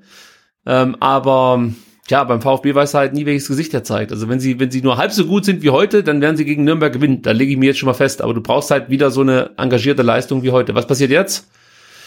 Nathaniel Phillips holt sich die gelbe gelb. Karte ab. Tja, zu Recht. Patrick Alt guckt fast wie so ein wie Colina, so ein Stück weit gerade mit den ganz ja, weit ja, aufgerissenen aber, äh, Augen. Hättest mir jetzt gefragt, gibt's einen, einen, einen DFB-Schiri, der Patrick Alt heißt? Ich gesagt, nee, gibt's nicht. Hab noch nie gehört den Namen. doch, der ist mir geläufig, aber. Aber er spielt doch den Ball, oder? Aber Was? Philipp spielt doch den Ball. Ja, aber er geht da schon, also. Natürlich, er spielt den Ball und dann spielt er ganz viel Gegner und es ist sicherlich ein Freistoß für Sandhausen, aber ist das gelb? Also. Ja, ich weiß nicht, welche war das jetzt für ihn, dritte oder so, oder die vierte? Ja, nee, völlig okay. Also kann man geben, aber weiß nicht. Ist übrigens auch, das haben wir vorhin gar nicht thematisiert, das können wir jetzt in aller Ruhe noch machen. Nathaniel Phillips kommt da rein als Leihspieler, also wahrscheinlich hat er nur noch diese letzten drei Spiele, die er für den VfB bestreiten kann. Dafür lässt du unter anderem, ja, Kaminski draußen. Gut, da kann man es vielleicht auch verstehen aufgrund der Verletzung und der zuletzt ja. etwas schwächeren Leistungen. Aber natürlich auch ein Holger Bartstuber, der und das weißt du als Trainer, natürlich einen ganz anderen Anspruch hat, als äh, gegen Sandhausen auf der Bank zu sitzen. Also ich hoffe jetzt einfach mal, dass man ähm, da vielleicht dann auch schon mehr weiß äh, beim VfB, weil ich, also das, das kann ja nicht gut gehen. Du kannst ja nicht mit Bartschuber in die kommende Saison gehen, wenn das wirklich nee. so ein Stinkstiefel ist, der ständig dafür sorgt, dass es in der Kabine nicht so richtig äh, passt. Tja, also dann bin ich eher dafür, dass man sich trennt, wie auch immer. Aber es hat ja keinen Wert. Aber es ist schon interessant, dass der, dass der Nathaniel Phillips da so ein Standing hat bei Matarazzo. Ähm, naja, aber er hat ja jetzt auch irgendwie über drei, vier Spiele das Standing überhaupt gar nicht gehabt, weil er da keine Sekunde gespielt, ne? Doch, er kam für Kempf, also äh, statt Kempf. Ja, genau, kam er, kam gegen, gegen äh, KSC, wurde er gegen ja. Ende eingewechselt und man dachte, okay, jetzt äh, ist der Kempf halt komplett durch. Also, ähm, und das ist, glaube ich, auch das, was äh, das Problem bei Materazzo so ein bisschen ist, dass er so ein bisschen, weiß ich nicht, sprunghaft erscheint, ne? Weil gegen KSC wird dann Nathaniel Phillips gegen Ende eingewechselt und ähm, der eigentliche Kapitän sitzt 90 Minuten auf der Bank und jetzt spielt Kempf wieder von Anfang an mit der Kapitänsbinde. Ähm, also diese, diese viel zitierte Kontinuität ist da natürlich auch nicht wirklich gegeben. Also äh, gerade eben, als ich Uwe Koschinat gesehen habe, ich meine, ich kenne ihn natürlich, aber äh, immer wenn ich den sehe, denke ich so, das ist wirklich der Kreisliga-Trainer schlechthin. Also so, wenn ich, wenn ich mir einen Kreisliga-Trainer vorstelle, dann so jemanden wie Uwe Koschinat. So, das, ich, ich mag den Typ Trainer, muss ich auch dazu sagen. das gefällt mir gut. Äh, dann gucke ich mal noch, was es sonst noch so über Sandhausen zu erzählen gibt, Sebastian, währenddem die Partie jetzt hier wirklich deutlich abkühlt. Sie plätschert, ich, ich, ich, ich guck mal, ich guck mal in den Chat. Ich meine, wir haben ja so viele Zuhörer. Ähm, da, da, da muss ich auch mal reingucken. Was hast du eigentlich gesagt, während ich gar nicht da war? Ich habe nur davon gesprochen, dass wir noch nicht genau wissen, wie wir hier mit dem Twitch-Kanal weiter fortfahren. Und habe mal ja. so in den Raum gestellt, dass ich ja meine Playstation äh, anwerfen könnte und einfach mal mit FIFA 20 so eine VfB-Saison äh, nachspielen könnte. Ja, das Problem ist natürlich, dass meine Skills, also rein auf dem Platz, jetzt kriegt Clement die nächste gelbe Karte für den VfB. Also heute holen wir uns aber wirklich eine Menge gelbe Karten ab. Ja, Wahnsinn, oder? Ja, vielleicht ist das auch äh, die Marschroute gewesen von Matarazzo, dass er gesagt ja. hat, Leute, knüppelt mal dazwischen. Das ist schon die vierte gelbe Karte jetzt für den VfB. Aber zurück zur Twitch-Nummer. Also das habe ich mir so mal überlegt, ob ich dann halt abends, äh, weiß nicht, ein, zwei Stunden Twitch spiele und dann zeige, wie man richtig schlecht FIFA spielt und mit dem VfB aufsteigt und sich eine Mannschaft zusammenbaut. Aber mal gucken. Und Sebastian, davon weißt noch nicht mal du was. Es ja, gibt, sagen. Es gibt in meinem, ähm, in meinem Oberstübchen so eine kleine Idee, die ich äh, habe. Äh, da, da müssen wir dann vielleicht nochmal off-air drüber sprechen, um zum einen die Hörer mit, mit einzubinden und zum anderen hier auch diese Live-Komponente aufrechtzuerhalten. Aber das ja. Ähm, ja, wird dann wahrscheinlich eher etwas für die kommende Saison. Okay, okay, okay. Ja, aber das wollen wir hier noch nicht vertiefen. Wir machen das ja wie der Sven Mislintat. Wir halten uns bedeckt und ähm, Absolut, ja. präsentieren dann erst was, wenn wir wirklich was Handfestes an der Hand haben. Aber nochmal zu Sandhausen. Da fand ich interessant, also bislang ist der Sandhausen eine Mannschaft gewesen, die irgendwie immer gegen den, Abstieg, gegen den Abstieg gespielt hat. Und das war ja auch, glaube ich, immer das Saisonziel, eben den Klassenerhalt zu schaffen. Und der Präsident Jürgen Machmeier, der hat jetzt äh, für, die kommende Saison, für die kommende Saison schon gesagt, dass man äh, am Ziel etwas ändern wird. Denn 20 also in der Saison 2020, 2021, möchte man gern als Saisonziel den einstelligen Tabellenplatz ausrufen. Sandhausen, okay. ja, wird also so langsam ähm, ja, emanzipiert sich so ein Stück weit in dieser Liga und möchte dann schon ein bisschen mehr als nur die Klasse halten. Interessant, so. Ui, okay, ja. das war jetzt die beste Chance für Sandhausen bisher. Ja, durch äh, Robin Choi, äh, der nominell auch Stürmer ist, aber das nicht ganz so offensiv interpretiert wie zum Beispiel Kevin Behrens. Ähm, aber da ist man schon so ein bisschen wieder so ein bisschen nachlässig und auch ja. ein bisschen schläfrig. Also das gefällt mir jetzt schon wieder nicht so gut. Also ich hätte jetzt nichts dagegen gehabt, wenn man zumindest weiterhin versucht, konzentriert das Ding hinten sauber zu halten. Also zu null wäre halt auch mal schön zu null wäre schön und ja, du musst jetzt einfach das, das fünfte machen, um, um halt auch zu zeigen, hey, ihr geht für euch heute absolut gar nichts. Ne? Also seid froh, wenn es halt einstellig bleibt. Aber wenn du jetzt halt aus der Halbzeitpause äh, rausgehst und dann irgendwie zwölf Minuten so fast gar nichts machst, das ist mir zu dünn. Also jetzt musst du doch echt am Drücker bleiben. Also äh, der Vergleich wird ja oft bemüht mit dem FC Bayern München, weil man ja immer wieder gesagt hat, der VfB ist sowas ähnliches wie der FC Bayern München der zweiten Liga, was natürlich Quatsch ist. Aber was man da jetzt vielleicht mal äh, anbringen kann, ist natürlich schon, dass eine Mannschaft wie Bayern München in solchen Momenten eigentlich nicht nachlässt, sondern genau. die ziehen komplett durch. Und äh, nicht nur Bayern ist so drauf, das erlebst du dann, denke ich mal, auch von Bielefeld, ja, wenn man jetzt guckt, das ist der Tabellenführer der zweiten Liga, auch die haben so Spiele gehabt, wo sie vielleicht dann gar nicht wussten, warum sie aktuell 3-0 oder 4-0 führen, aber auch nicht aufgehört haben, sondern immer weiter gespielt haben und am Ende dann Spiele wirklich freakmäßig 5-0 oder 5-1 gewonnen haben. Und äh, wenn man sich das Spiel dann gerade auch von den statistischen Werten angeschaut hat, dachte man so, okay, es hätte auch ein 1-1 sein können. Aber trotzdem, durch diese Galligkeit, niemals aufstecken, jede Chance auch gefühlt nutzen, hat man sich dann richtig, richtig tolles ähm, eine richtig tolle Tordifferenz zusammengespielt und ja, das geht mir jetzt hier aktuell so ein bisschen ab. Also jetzt sehen wir wieder mehr den alten VfB als den, den wir in der ersten Halbzeit gesehen haben. Genau, und ich kann mit, mit dem alten VfB auch wirklich umgehen, ähm, wenn er 4-0 führt ja. und nicht ähm, um, ja 0-0 irgendwie ähm, spielt. Ähm, ja, aber trotzdem, ich finde, du kannst noch was machen. Und ich denke auch, wenn du als Trainer jetzt siehst, okay, äh, die, die Jungs kommen nicht mehr so richtig aus dem Quark, was okay ist, wenn sie 4-0 nach 30 Minuten geführt haben, dann wechselig eigentlich, ne? Also ja, das ist richtig. Ein Wechsel wäre vielleicht nicht schlecht. Und äh, an was ich gerade denken muss, ist äh, das letzte Mal, als wir zur Halbzeit 4-0 geführt haben, das müsste ja eigentlich gegen Kräuter Fürth gewesen sein, ja, als Manet und Pavard ja. gegeben haben. Und was danach folgte, Sebastian, darüber braucht man ja jetzt nicht sprechen. Genau. Aber da lief's ja eh nicht. Du spielst eine erste Halbzeit, da denkst du eigentlich, das sei Fußball von einem anderen Stern. In der zweiten Halbzeit, da schaukelst du das Ding so, ja, halblebig nach Hause. Und ich weiß auch damals, als ich im Stadion war, dachte ich so, ey, jetzt mach doch mal. Also, da geht doch noch mhm. was. Also, man wartet dann immer noch so, dass der, dass der VfB noch mehr will. Aber man hat sich damals, ja, irgendwie zufrieden gegeben mit dem 4-0 oder mit dem, ja, da stand zur Halbzeit 4-0, meine ich ja, oder? Ja. Ja, ja, ich glaube schon. Und das ist auch so ein Ding. Jetzt Gonzales flankt in die Mitte und da, da steht halt einfach niemand. Also, ich weiß nicht, also jetzt, jetzt ähm, ist, glaube ich, echt der Zeitpunkt auch, wo du dann von außen ein Signal setzen musst und sagen musst, okay, so geht das nicht weiter. Also Stefan Heim in seinem weinroten Sakko hat nach wie vor gute Laune, ähm, aber ja. 3-0 stand ja. übrigens zur Halbzeit. Ich habe nochmal nachgeschaut. Ähm, Gentner hat dann in der 80. Minute noch das 4-0 gemacht. Hab ah, okay. Falsch abgespeichert. Ich dachte immer, stand 4-0 zur Halbzeit, aber stand nur in Anführungsstrichen 3-0 die berühmten vier Minuten des Carlos ja. Manet, die berühmten vier ersten Minuten beim VfB mit zwei Buden und einem wunderschönen Pass. Und hier ist auch Klaus Vogt. Da ist Klaus Vogt. Und, wen sehen wir da noch? Den Herrn Röttgermann, der war schon länger nicht mehr beim Friseur. den habe ich echt nicht erkannt, aber ja. Also der, oh, jetzt wird gewechselt. Was oh, ist denn früh, jetzt los? Vor der 60. Ja, aber wie, wie soll denn Pascal Stenzel, damit der sich noch die fünfte gelbe Karte holt? Ich weiß warum? es nicht. Ich weiß es nicht. Aber Sebastian, jetzt mal ganz ehrlich, Stenzel hat vier gelbe Karten.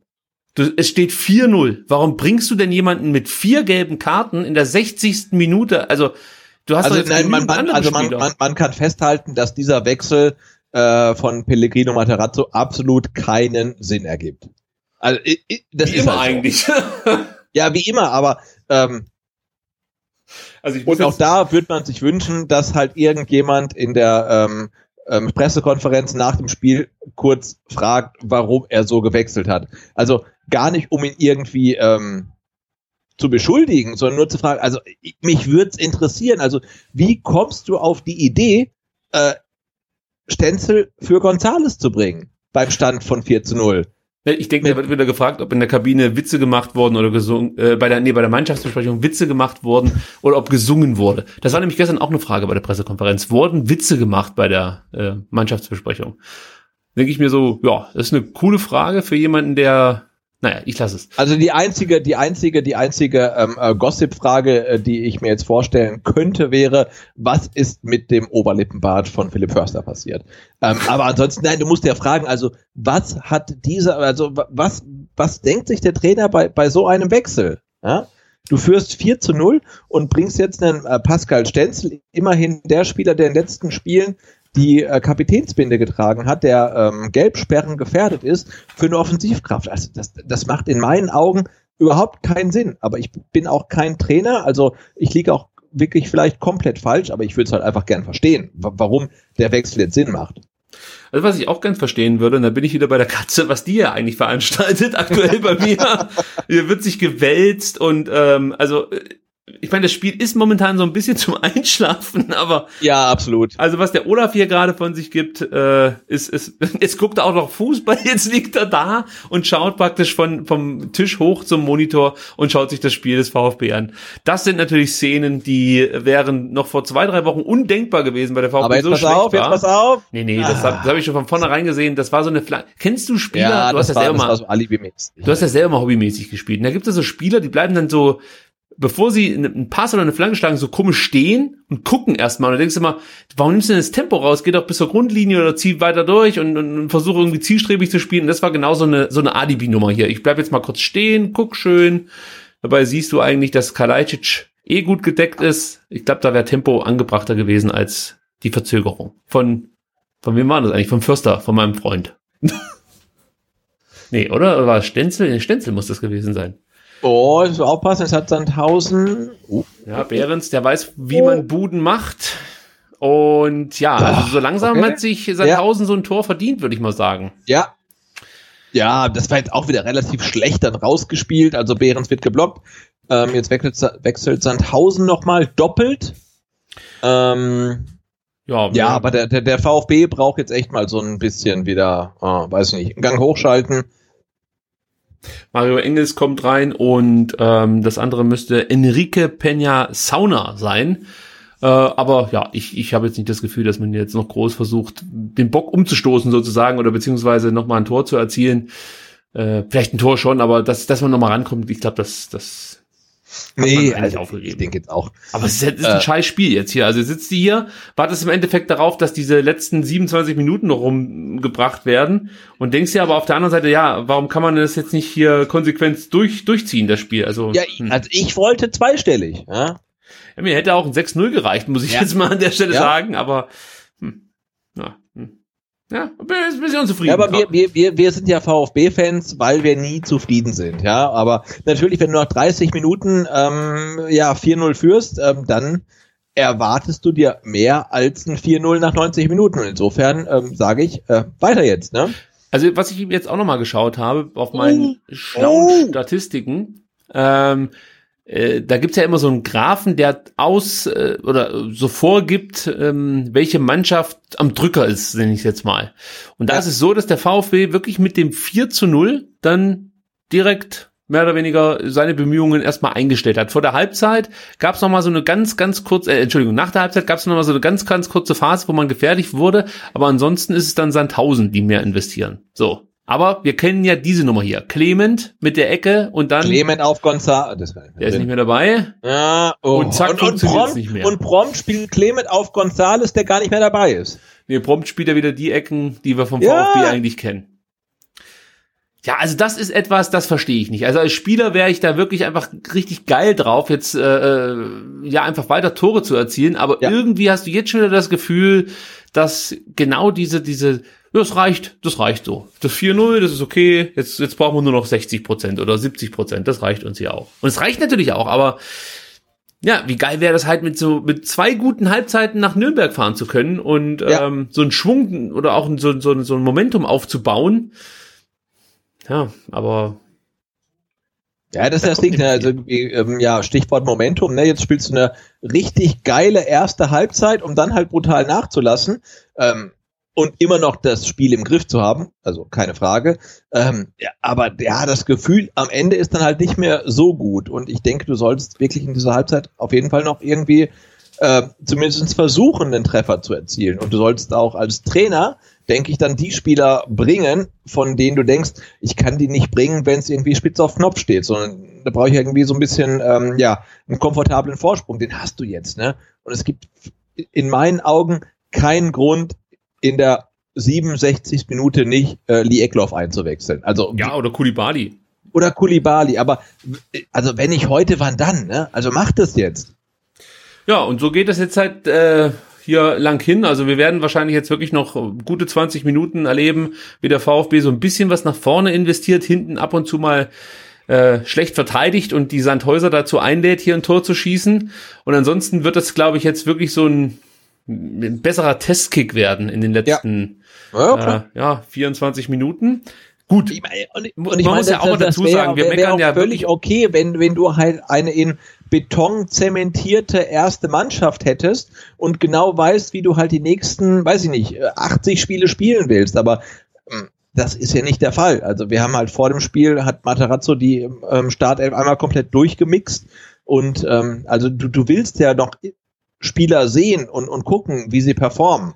Und jetzt hast du die Chance und er macht's. Ja, halt. du lädst halt immer nicht. mehr deinen deinen Gegner ein, dass er jetzt irgendwann dann auch mal äh, was Zählbares ja, auf dem Konto hat. Und warum sollte Sandhausen dann nicht sagen, komm, ey, wenn wir hier noch ein Tor machen, warum sollen wir denn dann nicht äh, ein zweites machen? Und, und ich sag dir, bei einem zweiten Tor, also bei einem 4-2, äh, beginnt der VfB mit Nachdenken. So, jetzt fangen die ja an schon zu tricksen. Castro nicht mehr ganz so aggressiv wie in der ersten Halbzeit, lässt das mit sich geschehen. Hinten äh, achtet. Ah, komm, ey. Boah. Ja, das, ja, also darum hat man jetzt auch gebettelt, dass man jetzt irgendwie ja, hier mal ein ja, Gegentor bekommt. Das du. Also das war halt wieder so schlecht verteidigt, da würde ja. ich gleich zwei Spieler auswechseln zur Strafe. Und aber dafür keinen einwechseln. Einfach nur um Zeichen zu setzen. Das ist doch scheiße. Also das muss nee, doch aber, wirklich aber, nicht sein. Aber ich finde, also da, da musst du ja sagen, äh, hallo, haben wir einen Trainer? Also jeder, wirklich jeder sieht, wie, wie, wie der VfB quasi immer mehr nachlässt, ja. Und dann musst du doch als Trainer irgendwas machen. Und wenn der, und, und wieder Dennis Diekmeyer, ne, ähm, auf dem zweiten Pfosten, einmal zurückgelegt und dann einmal gut abgeblockt und dann ist er drin.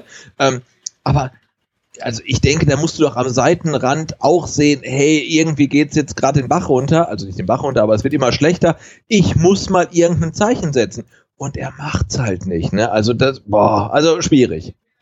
Ja, Penja Sauna macht sein erstes Saisontor, kann sich da also auch freuen.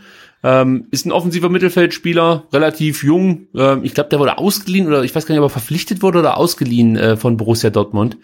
Also er kam auch aus der Dortmunder Jugend, ähm, ja, und, und ich, ich weiß jetzt nicht, ob es jetzt ein Megatalent ist, ja, also wo du wirklich sagen kannst, dass der in ein paar Jahren mal richtig was abliefert, aber wir wissen ja, dass die Dortmunder wirklich eine richtig gute Jugend hatten, eine richtig gute U19 vor ein, zwei Jahren, auch jetzt aktuell immer noch. Ja. Ähm, und der kann schon kicken, ja, also unten endlich Bewegung. Ich glaube, Mola wird kommen, wenn ich das richtig sehe. Und das andere, ja, wenn ich das, wenn ich es richtig erkannte, ist es Gomez. Mal abwarten, was jetzt passiert hier beim VfB. Ja, aber ist ja eigentlich komplett egal, wen du bringst. Aber du musst ja echt Eckloff sagen. Und Hamadi Al-Gadoui. Ja? Und Al-Gadoui. Alt und jung, sehr gut. Jetzt bin ich gespannt, wer dafür weichen muss. Kalajdzic, ja, denke ich auch, genau. Ja, ist okay, klar. Und dann denke ich mal Castro, würde ich jetzt einfach schätzen. Ja, oder nee, Clement. Clement, okay. Ja, kann man machen. Ja, positionsgetreue Wechsel, das geht klar.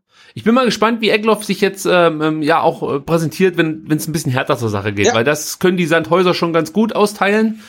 Ähm, aber es ist natürlich auch für ihn jetzt eine Möglichkeit, hier Akzente zu setzen, weil er kann unbeschwert aufspielen.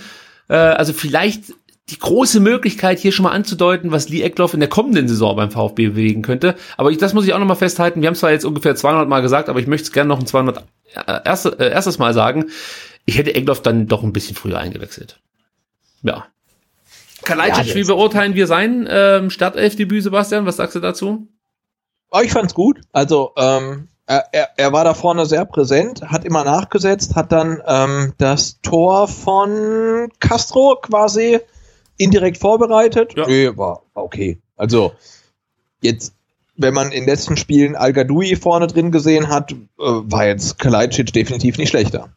Ja, ich würde auch sagen, also er hat eigentlich dem Spiel ganz gut getan da vorne drin. Ähm, ich weiß nicht, was mit, mit Al los ist. Äh, der scheint irgendwie so ein typischer Joker zu sein. Den kannst du reinbringen, wenn's, wenn's, weiß ich noch, 20, 30 Minuten zu spielen ist und du musst noch irgendwie mal ein Tor schießen oder ja, möglichst keins kriegen, dann kannst du den reinbringen, aber von Beginn an, das funktioniert nicht so richtig. Und bei Gomez funktioniert ja nichts. Also Einwechslung, Startelf, da funktioniert ja gar nichts mehr. Deswegen könnte es schon sein, dass Kalajdzic auch in den kommenden beiden Spielen von Beginn an ran ja, darf. Gut, also ich, ich glaube, wir können uns wirklich drauf. Ich halte es jetzt nicht für unwahrscheinlich, dass wir ähm, Gomez und die Davi in der Saison nicht mehr auf dem Feld sehen. Ja, jetzt müssen wir aufpassen. Eckball ja. und du weißt, Standards, das können die Sandhäuser. Und ähm, ja, wieder findet der Ball einen Abnehmer. Und jetzt, zwar. Äh, einen, muss da, ah, immer noch heiß. Und ja. okay, geklärt. Aber es ist, es ist ich will jetzt kein 4-2, also das brauche ich echt nicht. Es ist ein anderer VfB. Wir müssen, mal, wir müssen mal wieder Chancen generieren jetzt. Also das ist echt zu wenig in der zweiten Halbzeit. Ja, gar, gar keine. Also ich guck mal kurz, nee, nix, nix, gar nichts. Statistiken hergeben. So, jetzt, jetzt haben wir Platz, jetzt haben wir Platz. Was die Statistiken hergeben, jetzt hier in der zweiten Halbzeit ein Torschuss, also ein Schuss direkt aufs Tor. Und das war's dann eigentlich. Und ansonsten äh, lehnt sich der VfB eher zurück ja, aber man muss ehrlicherweise sagen, dass auch Sandhausen jetzt hier nicht mehr allzu viel investiert Nein, hat. Also, also die, die, ich denke, die wissen auch, dass sie das Ding, dass sie, dass sie hier nichts mehr holen werden. Ne? Aber ja, trotzdem, das ist mir ein bisschen zu wenig einfach. Ja, wir lassen es auch irgendwie austrudeln hier. ja, natürlich lassen wir es austrudeln, ist ja völlig okay. Also meine Frau hat mir ähm, nach dem äh, 4 zu 0 ein Glas Sekt gebracht und meinte ich jetzt nötig. Also das ist völlig gut. gut also ähm, ja, also ich werde mich nicht beschweren, dass wir dieses Spiel 4 zu 1 gewinnen, ähm, wenn wir es 4 zu 1 gewinnen. Ähm, aber klar, man hat immer was zu meckern. Und ähm, ja, wenn, wenn, du halt äh, nach 45 Minuten mit, mit 4 zu 0 in der Halbzeit gehst, dann, dann ist da sicherlich noch mehr drin, ähm, als nur noch einen Gegentreffer zu fressen. Also, und das ist ja genau diese Einstellungssache, die wir dem VfB dann auch so ein bisschen, oder der Mannschaft, nicht dem VfB, sondern der Mannschaft, so ein bisschen vorwerfen, dass man zu schnell mit zu wenig zufrieden ist. Jetzt ist ein 4 zu 0 sicherlich nicht zu wenig, ähm, aber ja, man sieht auch, man ist zufrieden und man geht nicht aus der Kabine raus und sagt, hey, wir gewinnen jetzt zweistellig oder so, sondern man spielt es halt irgendwie runter und ähm, ich hoffe, das rächt sich halt nicht noch im Laufe der Saison.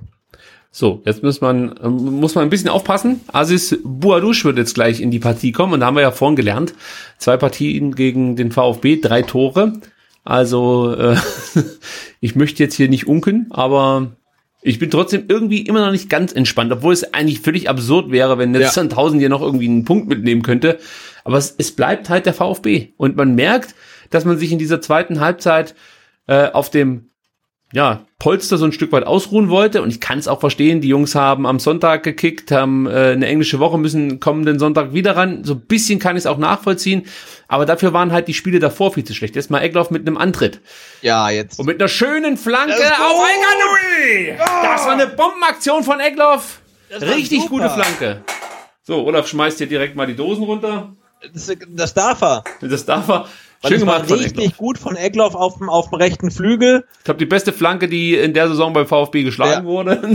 Und da war der Sandhäuser Keeper noch dran, oder? Das wäre der drin gewesen. Ja, yep. der war dran. Okay. Also Ecke. Pfosten wäre Das war ein richtig, richtig guter Angriff. Und das, Und das war auch gut von Al Gadoui. Also der, der holt sich diese gut geschlagene Flanke von Egloff, die aber wirklich schwierig zu nehmen war. Er holt sie sich noch und ähm, ja, da muss der Keeper ran. Also das war der beste Angriff in der zweiten Halbzeit. Ich bin jetzt mal gespannt. Also jetzt gibt es wieder eine Ecke und ähm, vielleicht hat das den VfB so ein Stück weit wach gemacht jetzt hier. So, gucken wir mal. Wer jetzt die Ecken schießt, wenn Clement draußen ist, denke ich mal, wird Castro wieder übernehmen. Jetzt darf endlich Boadouche rein, Kevin Behrens ja, geht kommt, raus. Kommt, kommt für Behrens, deswegen macht mir das jetzt nicht so viel Angst, ehrlicherweise. Ja, was das Thema Kopfbälle angeht, ja, äh, hat sich die Gefahr etwas verringert. So, jetzt wird erstmal nochmal reklamiert. Irgendwas ist äh, im Strafraumzentrum passiert. Da werden Boadouche und wer? Karasor ermahnt, sie sollten die Abstandsregeln einhalten. okay, das war jetzt so eine traditionelle VfB-Ecke, die war nicht gefährlich. Ja, ja, also da passiert auch nicht mehr viel jetzt. Also äh, Lee Egloff würde ich es halt einfach wünschen, dass der hier irgendwie, wenn es nur ein Assist ist, aber irgendwas ja, mitnimmt. Ein Scorerpunkt wäre wär brillant halt, ne? Ja, das wäre einfach mal schön, auch für uns Fans. Also na, zum einen für Lee, gar keine Frage, aber man wartet ja jetzt noch so als Fan äh, auf so einen Beweis, dass er wirklich im Profifußball seine Daseinsberechtigung hat. Hat er natürlich, gar ja. keine Frage. Aber du willst jetzt irgendwie so eine, so eine geile Aktion von Lee Egloff sehen, wo du sagst, jawohl, das ist mein Typ. Zum Beispiel wie bei dem, bei dem äh, ähm, A-Jugend Finale, deutsche Meisterschaftsfinale, no. als er da ja, ja, so wunderbar diesen Sololauf äh, äh, durchgezogen hat. Also irgendwie sowas willst du halt jetzt gerne sehen. Und, ähm, genau, aber, aber auch schon so, so eine geile Flanke wie gerade eben auf ähm, Al und er verwandelt, dann wird ja schon reichen. Da hat er ja. schon gezeigt, also was für ein geiles Timing er hat und der Ball war perfekt gespielt einfach. Ne? Also also ich schaue mir das hier weiter an, was die statistischen Werte und so angeht. Und das Interessante ist, dass eigentlich die, die Sandhäuser Defensive, äh, die, die machen halt weiterhin viele Fehler und trotzdem, ähm, oder was heißt denn trotzdem? Und der VfB kann jetzt in der zweiten Halbzeit davon nicht mehr so profitieren wie in der ersten Halbzeit. Also individuelle Fehler werden mir hier aufgelistet drei in der zweiten Halbzeit und einer äh, und zwei in der ersten Halbzeit. Und ähm, ja, da kannst du mal sehen, offensichtlich scheint der VfB da äh, zu schlafen. Und wir erinnern uns, dass die unsere Gegner ja sofort äh, unsere Fehler auch immer bestraft ja. haben. Vielleicht fehlt uns da jetzt auch so ein Der Stück weit die letzte Jahr ja, Kaltschnäuzigkeit. So. Ja. Wobei, wir jammern heute wirklich auf hohem Niveau. Ja, Ganz hohem Niveau, natürlich, ja. Da frage ich mal anders, Sebastian. Würdest du lieber so ein 4 zu 1 nehmen? Also, warte mal, passiert hier was? In dem es nach äh, 30 Minuten 4-0 steht? Oder wäre denn äh, lieber, wenn dieses 4 zu 1 so schön über die 90 Minuten verteilt wird? in jeder Halbzeit Also mir, mir wäre es am liebsten, wenn so eine 4 zu 1 über ähm, 270 Minuten verteilt ah, wird. Ja, ja, heute 1-0 ähm, gegen Sandhausen, dann 1-0 gegen Nürnberg und dann 2-0 gegen Darmstadt. Würde ich sofort nehmen. Also, äh, ja, aber du, ich glaube, die Mannschaft ist ja wirklich so ein bisschen... Ähm, hat ein Mentalitätsproblem. Und ich glaube, so ein klarer Heimsieg tut der Mannschaft dann auch wirklich gut, um mit breiter Brust nach Nürnberg zu fahren. Und ähm, Uwe Koschinat, Uwe Koschinat äh, äh, checkt ab und zu mal. Oh, Kulibadi kommt, äh, sehe ich. Uwe Koschinat checkt Wo ab und zu mal. du das? Ja, das wird mir ja angezeigt. Wo? Im Fernsehen. Echt jetzt? ja, ich sehe die Aber unten du langlaufen. Sky, oder? Ja, ich schaue natürlich schaue schau ich Sky. Ich hätte gerne den Scouting-Feed. nicht. Aber äh, ich, ich schaue halt da mal unten, wer da so rumläuft. Also auf dem Platz passiert ja eh nichts mehr. Ja, das ist wahr. Ja, deswegen achte ich mehr auf die Bildschirmränder. Und da sehe ich, dass Kulibadi sich das Trikot übergeworfen hat. Okay. Ja, und dann wahrscheinlich demnächst ein paar Minuten bekommt. Ähm, und ich bin gespannt, was der noch so zaubert. Ich habe gesehen, dass Silas hier schon wieder den einen oder anderen Übersteiger versucht hat. Ja, also der hier schon ohne Ball jetzt mal einfach mal mit dem Übersteiger. Also der Typ ist doch echt der Hammer. Silas ist echt. Ich würde mal gerne sehen, wie der einem die Hand gibt. Der macht bestimmt fünfmal so einen Trick, weißt du, das ist immer so durchs Haar. Unglaublich, Silas. Aber ich liebe ihn dafür. Also natürlich, wenn, wenn du gegen Karlsruhe hinten liegst oder steht unentschieden und der macht Ja. sowas, da kotzt du ab, aber Ja. Wie viel, wir haben, wann haben wir mal solche Spieler gehabt? Weißt du, die, die äh, sowas überhaupt können, muss man ja fast schon sagen. So. Da ist er. Torgi Kulibali, und der freut sich, der Junge, das sieht man richtig. Ah. Auf den habe ich wirklich große Stücke gegeben. Ich habe gehofft, dass der so richtig durch die Decke geht. Ähm, weil er halt enorm, enormes Tempo aufnehmen kann. Jetzt ist der Olaf wieder da. Gerade eben war er bei den Mäusen, die waren interessanter, jetzt ist er wieder bei Ah, mir. eine kurze Ecke, schön. Tim Weiter, der wahrscheinlich gerade schon er- jetzt den kann abziehen. Wohnwagen nach Uh, Hoffenheim nicht so schlecht. Mangala. Mongolei jetzt wird gewechselt. Das konnte ich gar nicht so schnell sehen. Wer ist denn jetzt Kulibali für äh, Silas. Für Silas, okay. Und für Tongi müsste es äh, der zweite äh, Einsatz von Beginn an sein, wenn ich mich nicht täusche, oder? Der hat schon mal ein paar Minuten bekommen unter Walter. Äh, ja, ja, ja. Also, aber so oft haben wir ihn echt noch nie noch nicht gesehen. Ne? Das ist, ähm, ist richtig. Also ich habe mir ihn ein paar Mal bei der äh, Zweitmannschaft angeschaut, in der Oberliga. Habe ich auch immer wieder drüber berichtet. Und er hat in der Tat elf Minuten gespielt. Ähm, und zwar gegen, jetzt bin ich mal gespannt, wann das war. Und jetzt Äh, hat er gleich den Ball und ah, gegen er hat Kiel. behauptet. Jetzt, gegen jetzt, guck mal, so, jetzt kann er sein gleich, Tempo jetzt er zeigen. Das ist ein Foul. Naja. Ja, gut. Also gegen Kiel hat er elf Minuten bekommen. Gut, da hat er sich natürlich jetzt nicht die beste Partie rausgesucht. äh, am 20.10., als der VfB noch auf Platz zwei stand. Hm. Und jetzt wieder. so wie jetzt Ja, auch ja. übrigens. Gefühlt, aber also, für mich ist das gar nicht so richtig Zweiter, sondern irgendwie so, weiß ich nicht. In der Corona-Tabelle sind wir, glaube ich, Elfter oder, oder Neunter oder so Wir inzwischen. waren, wir waren vorm Spieltag auf jeden Fall Elfter. Ich glaube, jetzt haben wir deutlich gesteigert. Ähm, Ja, aber es ist, fühlt sich immer noch merkwürdig an. Der KSC liegt weiterhin hinten.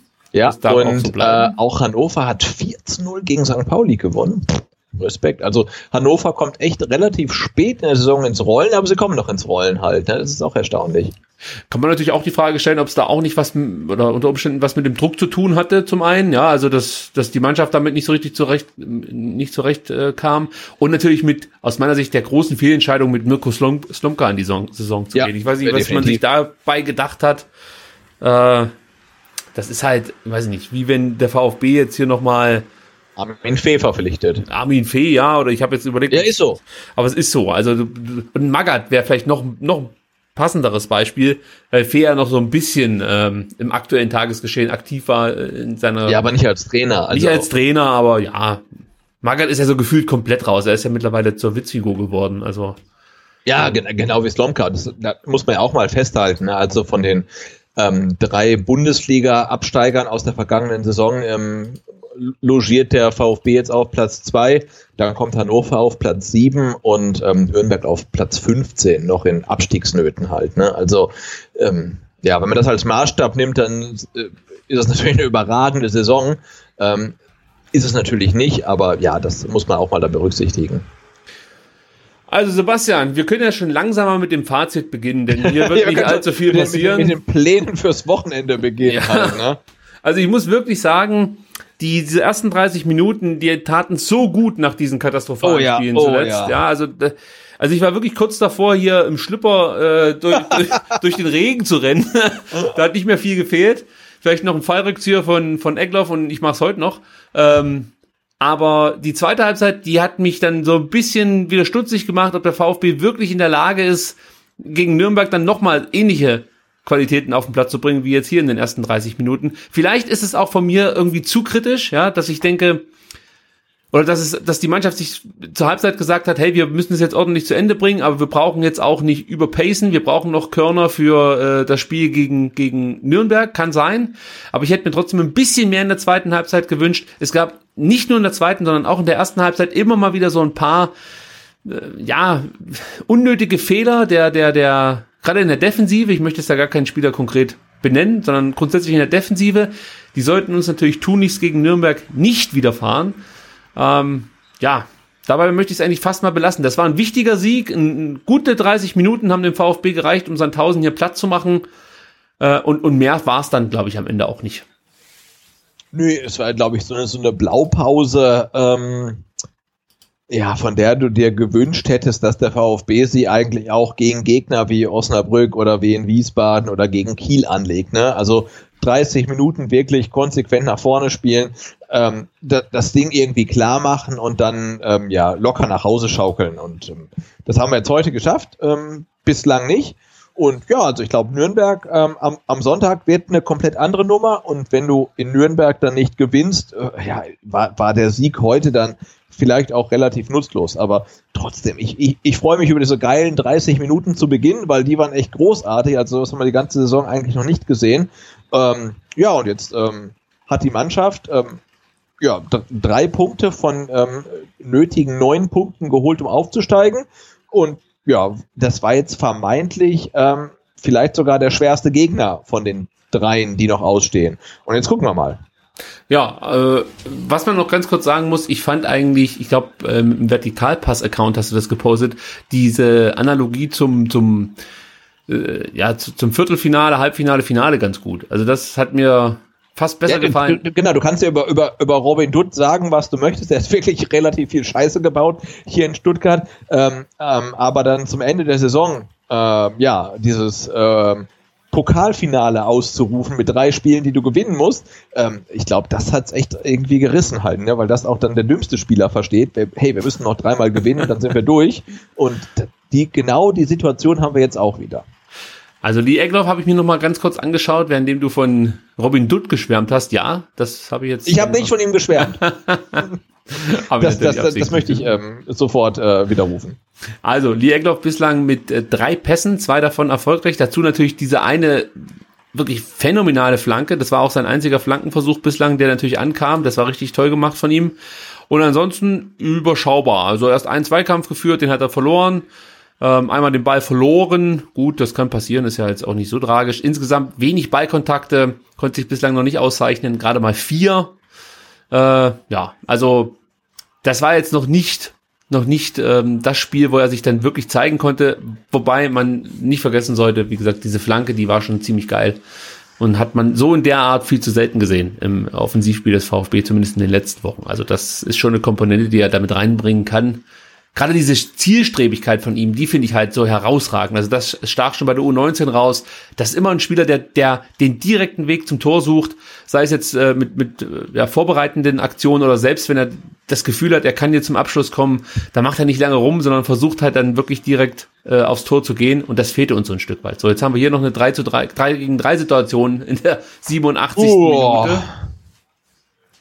Aber ja, das wird jetzt ja, und da siehst du ja auch, welche Qualität ähm, Sandhausen hat. Ne? Also ein Wechsel haben wir übrigens noch übrig, Sebastian. Also wir könnten noch einmal äh, tätig werden und also ich sehe zwar ja, keinen Grund, aber Mario Gomez, warum denn nicht? Mein Gott, das ist seine letzte, ja. letzte Saison, zum letzten Mal englische Woche, zum vorletzten Mal Neckarstadion. Gib dem doch noch ein paar Minuten. Nee, aber ich, ich, ich finde es halt wieder so ein bisschen schade, ne? Du äh, gewinnst nach vielen enttäuschenden Spielen dann wirklich überzeugend 4 zu 1 gegen den zweiten der äh, Corona-Tabelle und trotzdem gehen die Fans irgendwie raus und denken sich, oh, ja, also war am Anfang schon geil, aber am Ende irgendwie auch wieder so ein bisschen mehr. Also, Was das, das finde ich schade. Also, du nimmst den Schwung halt einfach nicht mit. Ja, das, das ist blöd. Was denkst du denn, wie wäre denn die Stimmung jetzt? Würde man jetzt singen, oh, wie ist das schön, oder wäre es schon so langsam halb leer, weil die meisten natürlich morgen früh ah, beim Däumler ja, also ich, also ich denke, zur Halbzeit wäre die Stimmung auf ihrem Siedepunkt gewesen und nach so einer ereignislosen Halbzeit, zweiten Halbzeit, die du halt dann auch noch mit 0 zu 1 verloren hast, wäre die Stimmung, ich glaube, sie wäre solide gewesen, aber ja. nicht mehr überragend. Ja, was mir übrigens so ein bisschen fehlt, das muss ich an der Stelle mal sagen, du erinnerst dich vielleicht, in zurückliegenden Folgen habe ich davon gesprochen, dass mein Nebensitzer äh, äh, auf meinem Dauerkartenplatz immer so nett war und aus der Loge Gratisgetränke mir gereicht hat. Weißt du noch? Ähm, ja, ja, ja, ja, der Herr, der dann immer wieder das Bier verteilt hat und ja. ähm, beim, beim Skandalspiel gegen Karlsruhe auch den richtigen Stoff besorgt hat. Äh, und, und das fehlt mir so ein bisschen, dass einfach jemand kommt, hier braucht jemand ein Bier oder ein Eis oder sonst irgendwas. Das habe ich jetzt hier zu Hause leider nicht. Da muss ich äh, den Olaf, ich glaube, noch ein bisschen besser trainieren, dass der dann, weiß nicht, so ein Tablett auf dem Rücken ähm, balancieren kann. Das wäre nicht schlecht. Ah, Lee Egloff. Was habe ich für Hoffnung in den Spieler? Es ist so ungerecht, ja. weil er so jung ja, ist und eigentlich Zeit halt braucht. So cool, ah, Immer kleine Ungenauigkeiten, die wir ja. eigentlich aus Spielen kennen, die wir nicht so erfolgreich bestritten haben. Ja. Und Kulibali humpelt da auch vor sich hin, hat sich wahrscheinlich gleich ein Muskelfaseres geholt in seinen ersten Einsatz 2020. er humpelt wirklich, hast du gesehen? Ja, ja. Gut, ist jetzt nicht der äh, gravierend äh, schlimme Ausfall für uns, also das können wir, denke ich mal, noch kompensieren irgendwie. Aber natürlich schade für den Jungen, der so zu ja, Beginn aber, der Saison auch schon oft verletzt aber war. Aber ich finde es halt grundsätzlich so schade, nach 45 Minuten denkst du, hey, äh, wer hat den VfB ausgetauscht? Und nach 90 Minuten Jetzt denkst du, ja, oh. ja, ah. Das meine ich halt. Das, das meine ich halt jetzt. Also da hast du das so ein bisschen gemerkt. Der Abschluss war jetzt nicht so prall, gar keine Frage. Aber dass er überhaupt das Gespür hat, weißt du, so als, als offensiver Achter zu sagen, komm, ich gehe ich gehe da den Weg, ich gehe mit rein und ja, ja, der hat zwei, zwei Gegenspieler. Am ersten kommt er gut vorbei und im Liegen. Ja, das, das. Finde noch ein Abschluss war gut. Also, hatte jetzt keine, keine, keine Chance auf irgendwie ein Tor, aber war okay. Also. Ja, Lee Egloff, der wird uns noch viel Spaß machen. So, wir haben es geschafft, Sebastian. Das war's. Ja. Ich spiele jetzt keine Toni pfeift ab, hat auch keinen Bock mehr, oder? Hat abgepfiffen. Ja, ja, das war. Oder? Oder war es ein Foul? Nee, nee, nee, nee, nee, nee. Achso, ich sehe es gerade. Drei Minuten Nachspielzeit. Um Gottes Willen, warum das denn? Das wirklich. Naja, vielleicht, will er, vielleicht ist er Sandhausen-Fan und will die noch mal länger sehen. Oder er darf nur in der zweiten Liga pfeifen und denkt sich, komm, die Minuten, die gebe ich mir noch mit ja, dem VfB. die nehme ich mir noch. Ja. Was ist denn jetzt so deine Prognose? Also Nürnberg gehst davon aus, äh, die ballert der VfB einfach mal so weg. Nein. Was denkst du denn? Tipps, Tipps doch mal für mich. Ähm, Komm, ich mach den Tabellenrechner an. Ich glaube, ich glaub, wir spielen in Nürnberg unentschieden. Ich mach den Tabellenrechner an. Pass auf. Ja, pass auf. Also, 33. Spieltag, äh, Nürnberg-Stuttgart. Äh, 1 zu 1. 1 zu 1, ja, gehe ich mit, gehe ich mit. Dann haben wir natürlich das absolute Topspiel, ja. Heidenheim gegen den HSV. Auf der äh, Osteralp. 1 zu 0. 1 zu 0? Ja. Kulibadi hier nochmal. Ähm, ja, ähm, uh. Ich tippe da eher auf den HSV. Aber gut, ich gehe mal, geh mal mit deinem Tipp mit. 1-0 für Heidenheim. So, jetzt hat sich der VfB tatsächlich doch nochmal ähm, überlegt, dass man was fürs Torverhältnis tun könnte. Oh! Al-Gadoui und wieder hat ähm, Freisel Probleme, den Ball festzuhalten. Ja. So, also dann gehen wir jetzt auf den 34. Al-Gadoui, aber ja, okay. Dann gehen wir jetzt auf den 34. Spieltag. Ja. Es sieht jetzt so aus, dass der HSV auf Platz 4 liegen würde mit 54 Punkten, Heidenheim mit 55 Punkten auf den Relegationsplatz und Stuttgart mit 56 Punkten auf Platz 2. Also der VfB spielt zu Hause gegen Darmstadt. Das müssen sie gewinnen. 1-0? Äh, 2-1. 2-1, da würde ich auch sagen, ja. Und damit ist der VfB eigentlich schon durch. Wäre genau aufgestiegen. Und jetzt ist halt die Frage, wie spielt Heidenheim und wie spielt der HSV? Heidenheim also muss glaub, in Heidenheim Bielefeld gewinnt, spielen. Ich glaube, Heidenheim gewinnt nicht in Bielefeld, weil die wollen sich ihre Meisterfeier auch ohne Fans nicht verderben lassen. Deswegen sage ich, Bielefeld gewinnt 1-0. Ja, ich hätte sogar 3-0 gesagt. Ja, oder 2-0 oder die so. Aber Bielefeld gewinnt. Und der HSV trifft auf Sandhausen und also nach dem, was gewinnt. ich hier gesehen habe, tippe ich da ja. auf ein 3 0 für den HSV. Ja, der HSV gewinnt auch. Foul! Also, es könnte nochmal Freistoß geben. Ja, Eckloff hat ihn rausgeholt. Der auffälligste Spieler in den letzten fünf Minuten Absolut. und Dennis Diekmeyer kriegt noch die gelbe Karte. Ich meine, Lee Eckloff holt eine gelbe Karte raus gegen Dennis Diekmeyer. Ja, so, also, so wünscht man sich eigentlich, äh, so, also so, sowas wünscht man keinem jungen Spieler. Das Foul war gar nicht von Diekmeyer. Ja, der hat aber gemeckert. Ja. so, jetzt pass auf, jetzt kann ich dir sagen, wie das dann äh, am Ende aussehen würde. Also Bielefeld ist natürlich als erster durch, Stuttgart dann als zweiter direkt aufgestiegen. Der HSV müsste in die Relegation und Heidenheim landet auf Platz 4. Dann, ah, dann eine Relegation HSV gegen Bremen ohne Zuschauer, wie geil. Ja, wer soll da die Papierkugel hinschmeißen? Ja, genau. Wer darf jetzt so, eigentlich jetzt, diesen Freistoß wer, schießen? Wer, wer, wer, schießt jetzt einen Freistoß in der 94. Tja, wer traut sich zu? Ich bin gespannt. Und es wäre so cool, jetzt nochmal ein Freistoßtor vom Castro. VfB. Castro trifft nicht. Ah, ey, ich meine, wie schlecht kann man Komm, Förster, gib nochmal Gas. Wir haben mehr Leute vorne drin. Nochmal Castro. Hau drauf! Schieß! Was macht er? Eckloff! Ja! Alganui! Ja! ja, also! Und Vorlage! Jawohl, da freue ich mich noch mehr. Vorlage durch die Eckloff. Der Dude nickt's ab. Ab und, und, und Stefan Hein im weinroten Sakko nickt ab. Unter Schäfer äh, guckt ein bisschen zerknirscht, warum auch immer. So kann's weitergehen. 5-1. So! Wieder Castro, der so bärenstark heute gespielt hat. Oh, ein Träumchen. Ich glaub, ah, für Lee Eckloff freue ich mich. Nix in dem Angriff war so geplant. Castro nimmt Förster den Ball weg. Ähm, Castro überlegt, überlegt, überlegt, spielt einen Blind in die Mitte. Ich glaube, Eckloff will irgendwas machen und Al hält den Fuß rein. Wie cool. Ah, wenn Sven Mislintat feiert. Ja, Money, 5-1.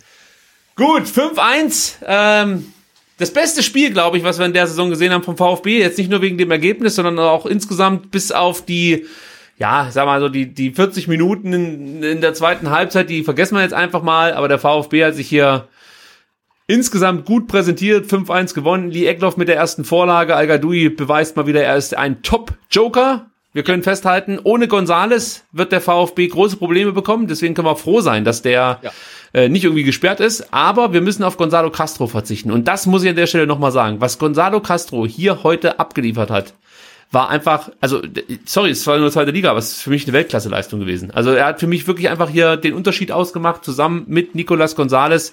Und äh, wenn Gonzalo Castro nur, weiß nicht, 80 Prozent dieser Qualität in jedem Spiel auf den Platz bringen würde, dann würde ich nie ein schlechtes Wort über Gonzalo Castro verlieren. ja, ich glaube einfach, seit du, äh, äh, seit du Castro ähm, im Spiel gegen HSV so äh, so runtergemacht hast, äh, läuft der wirklich zur Bestform auf.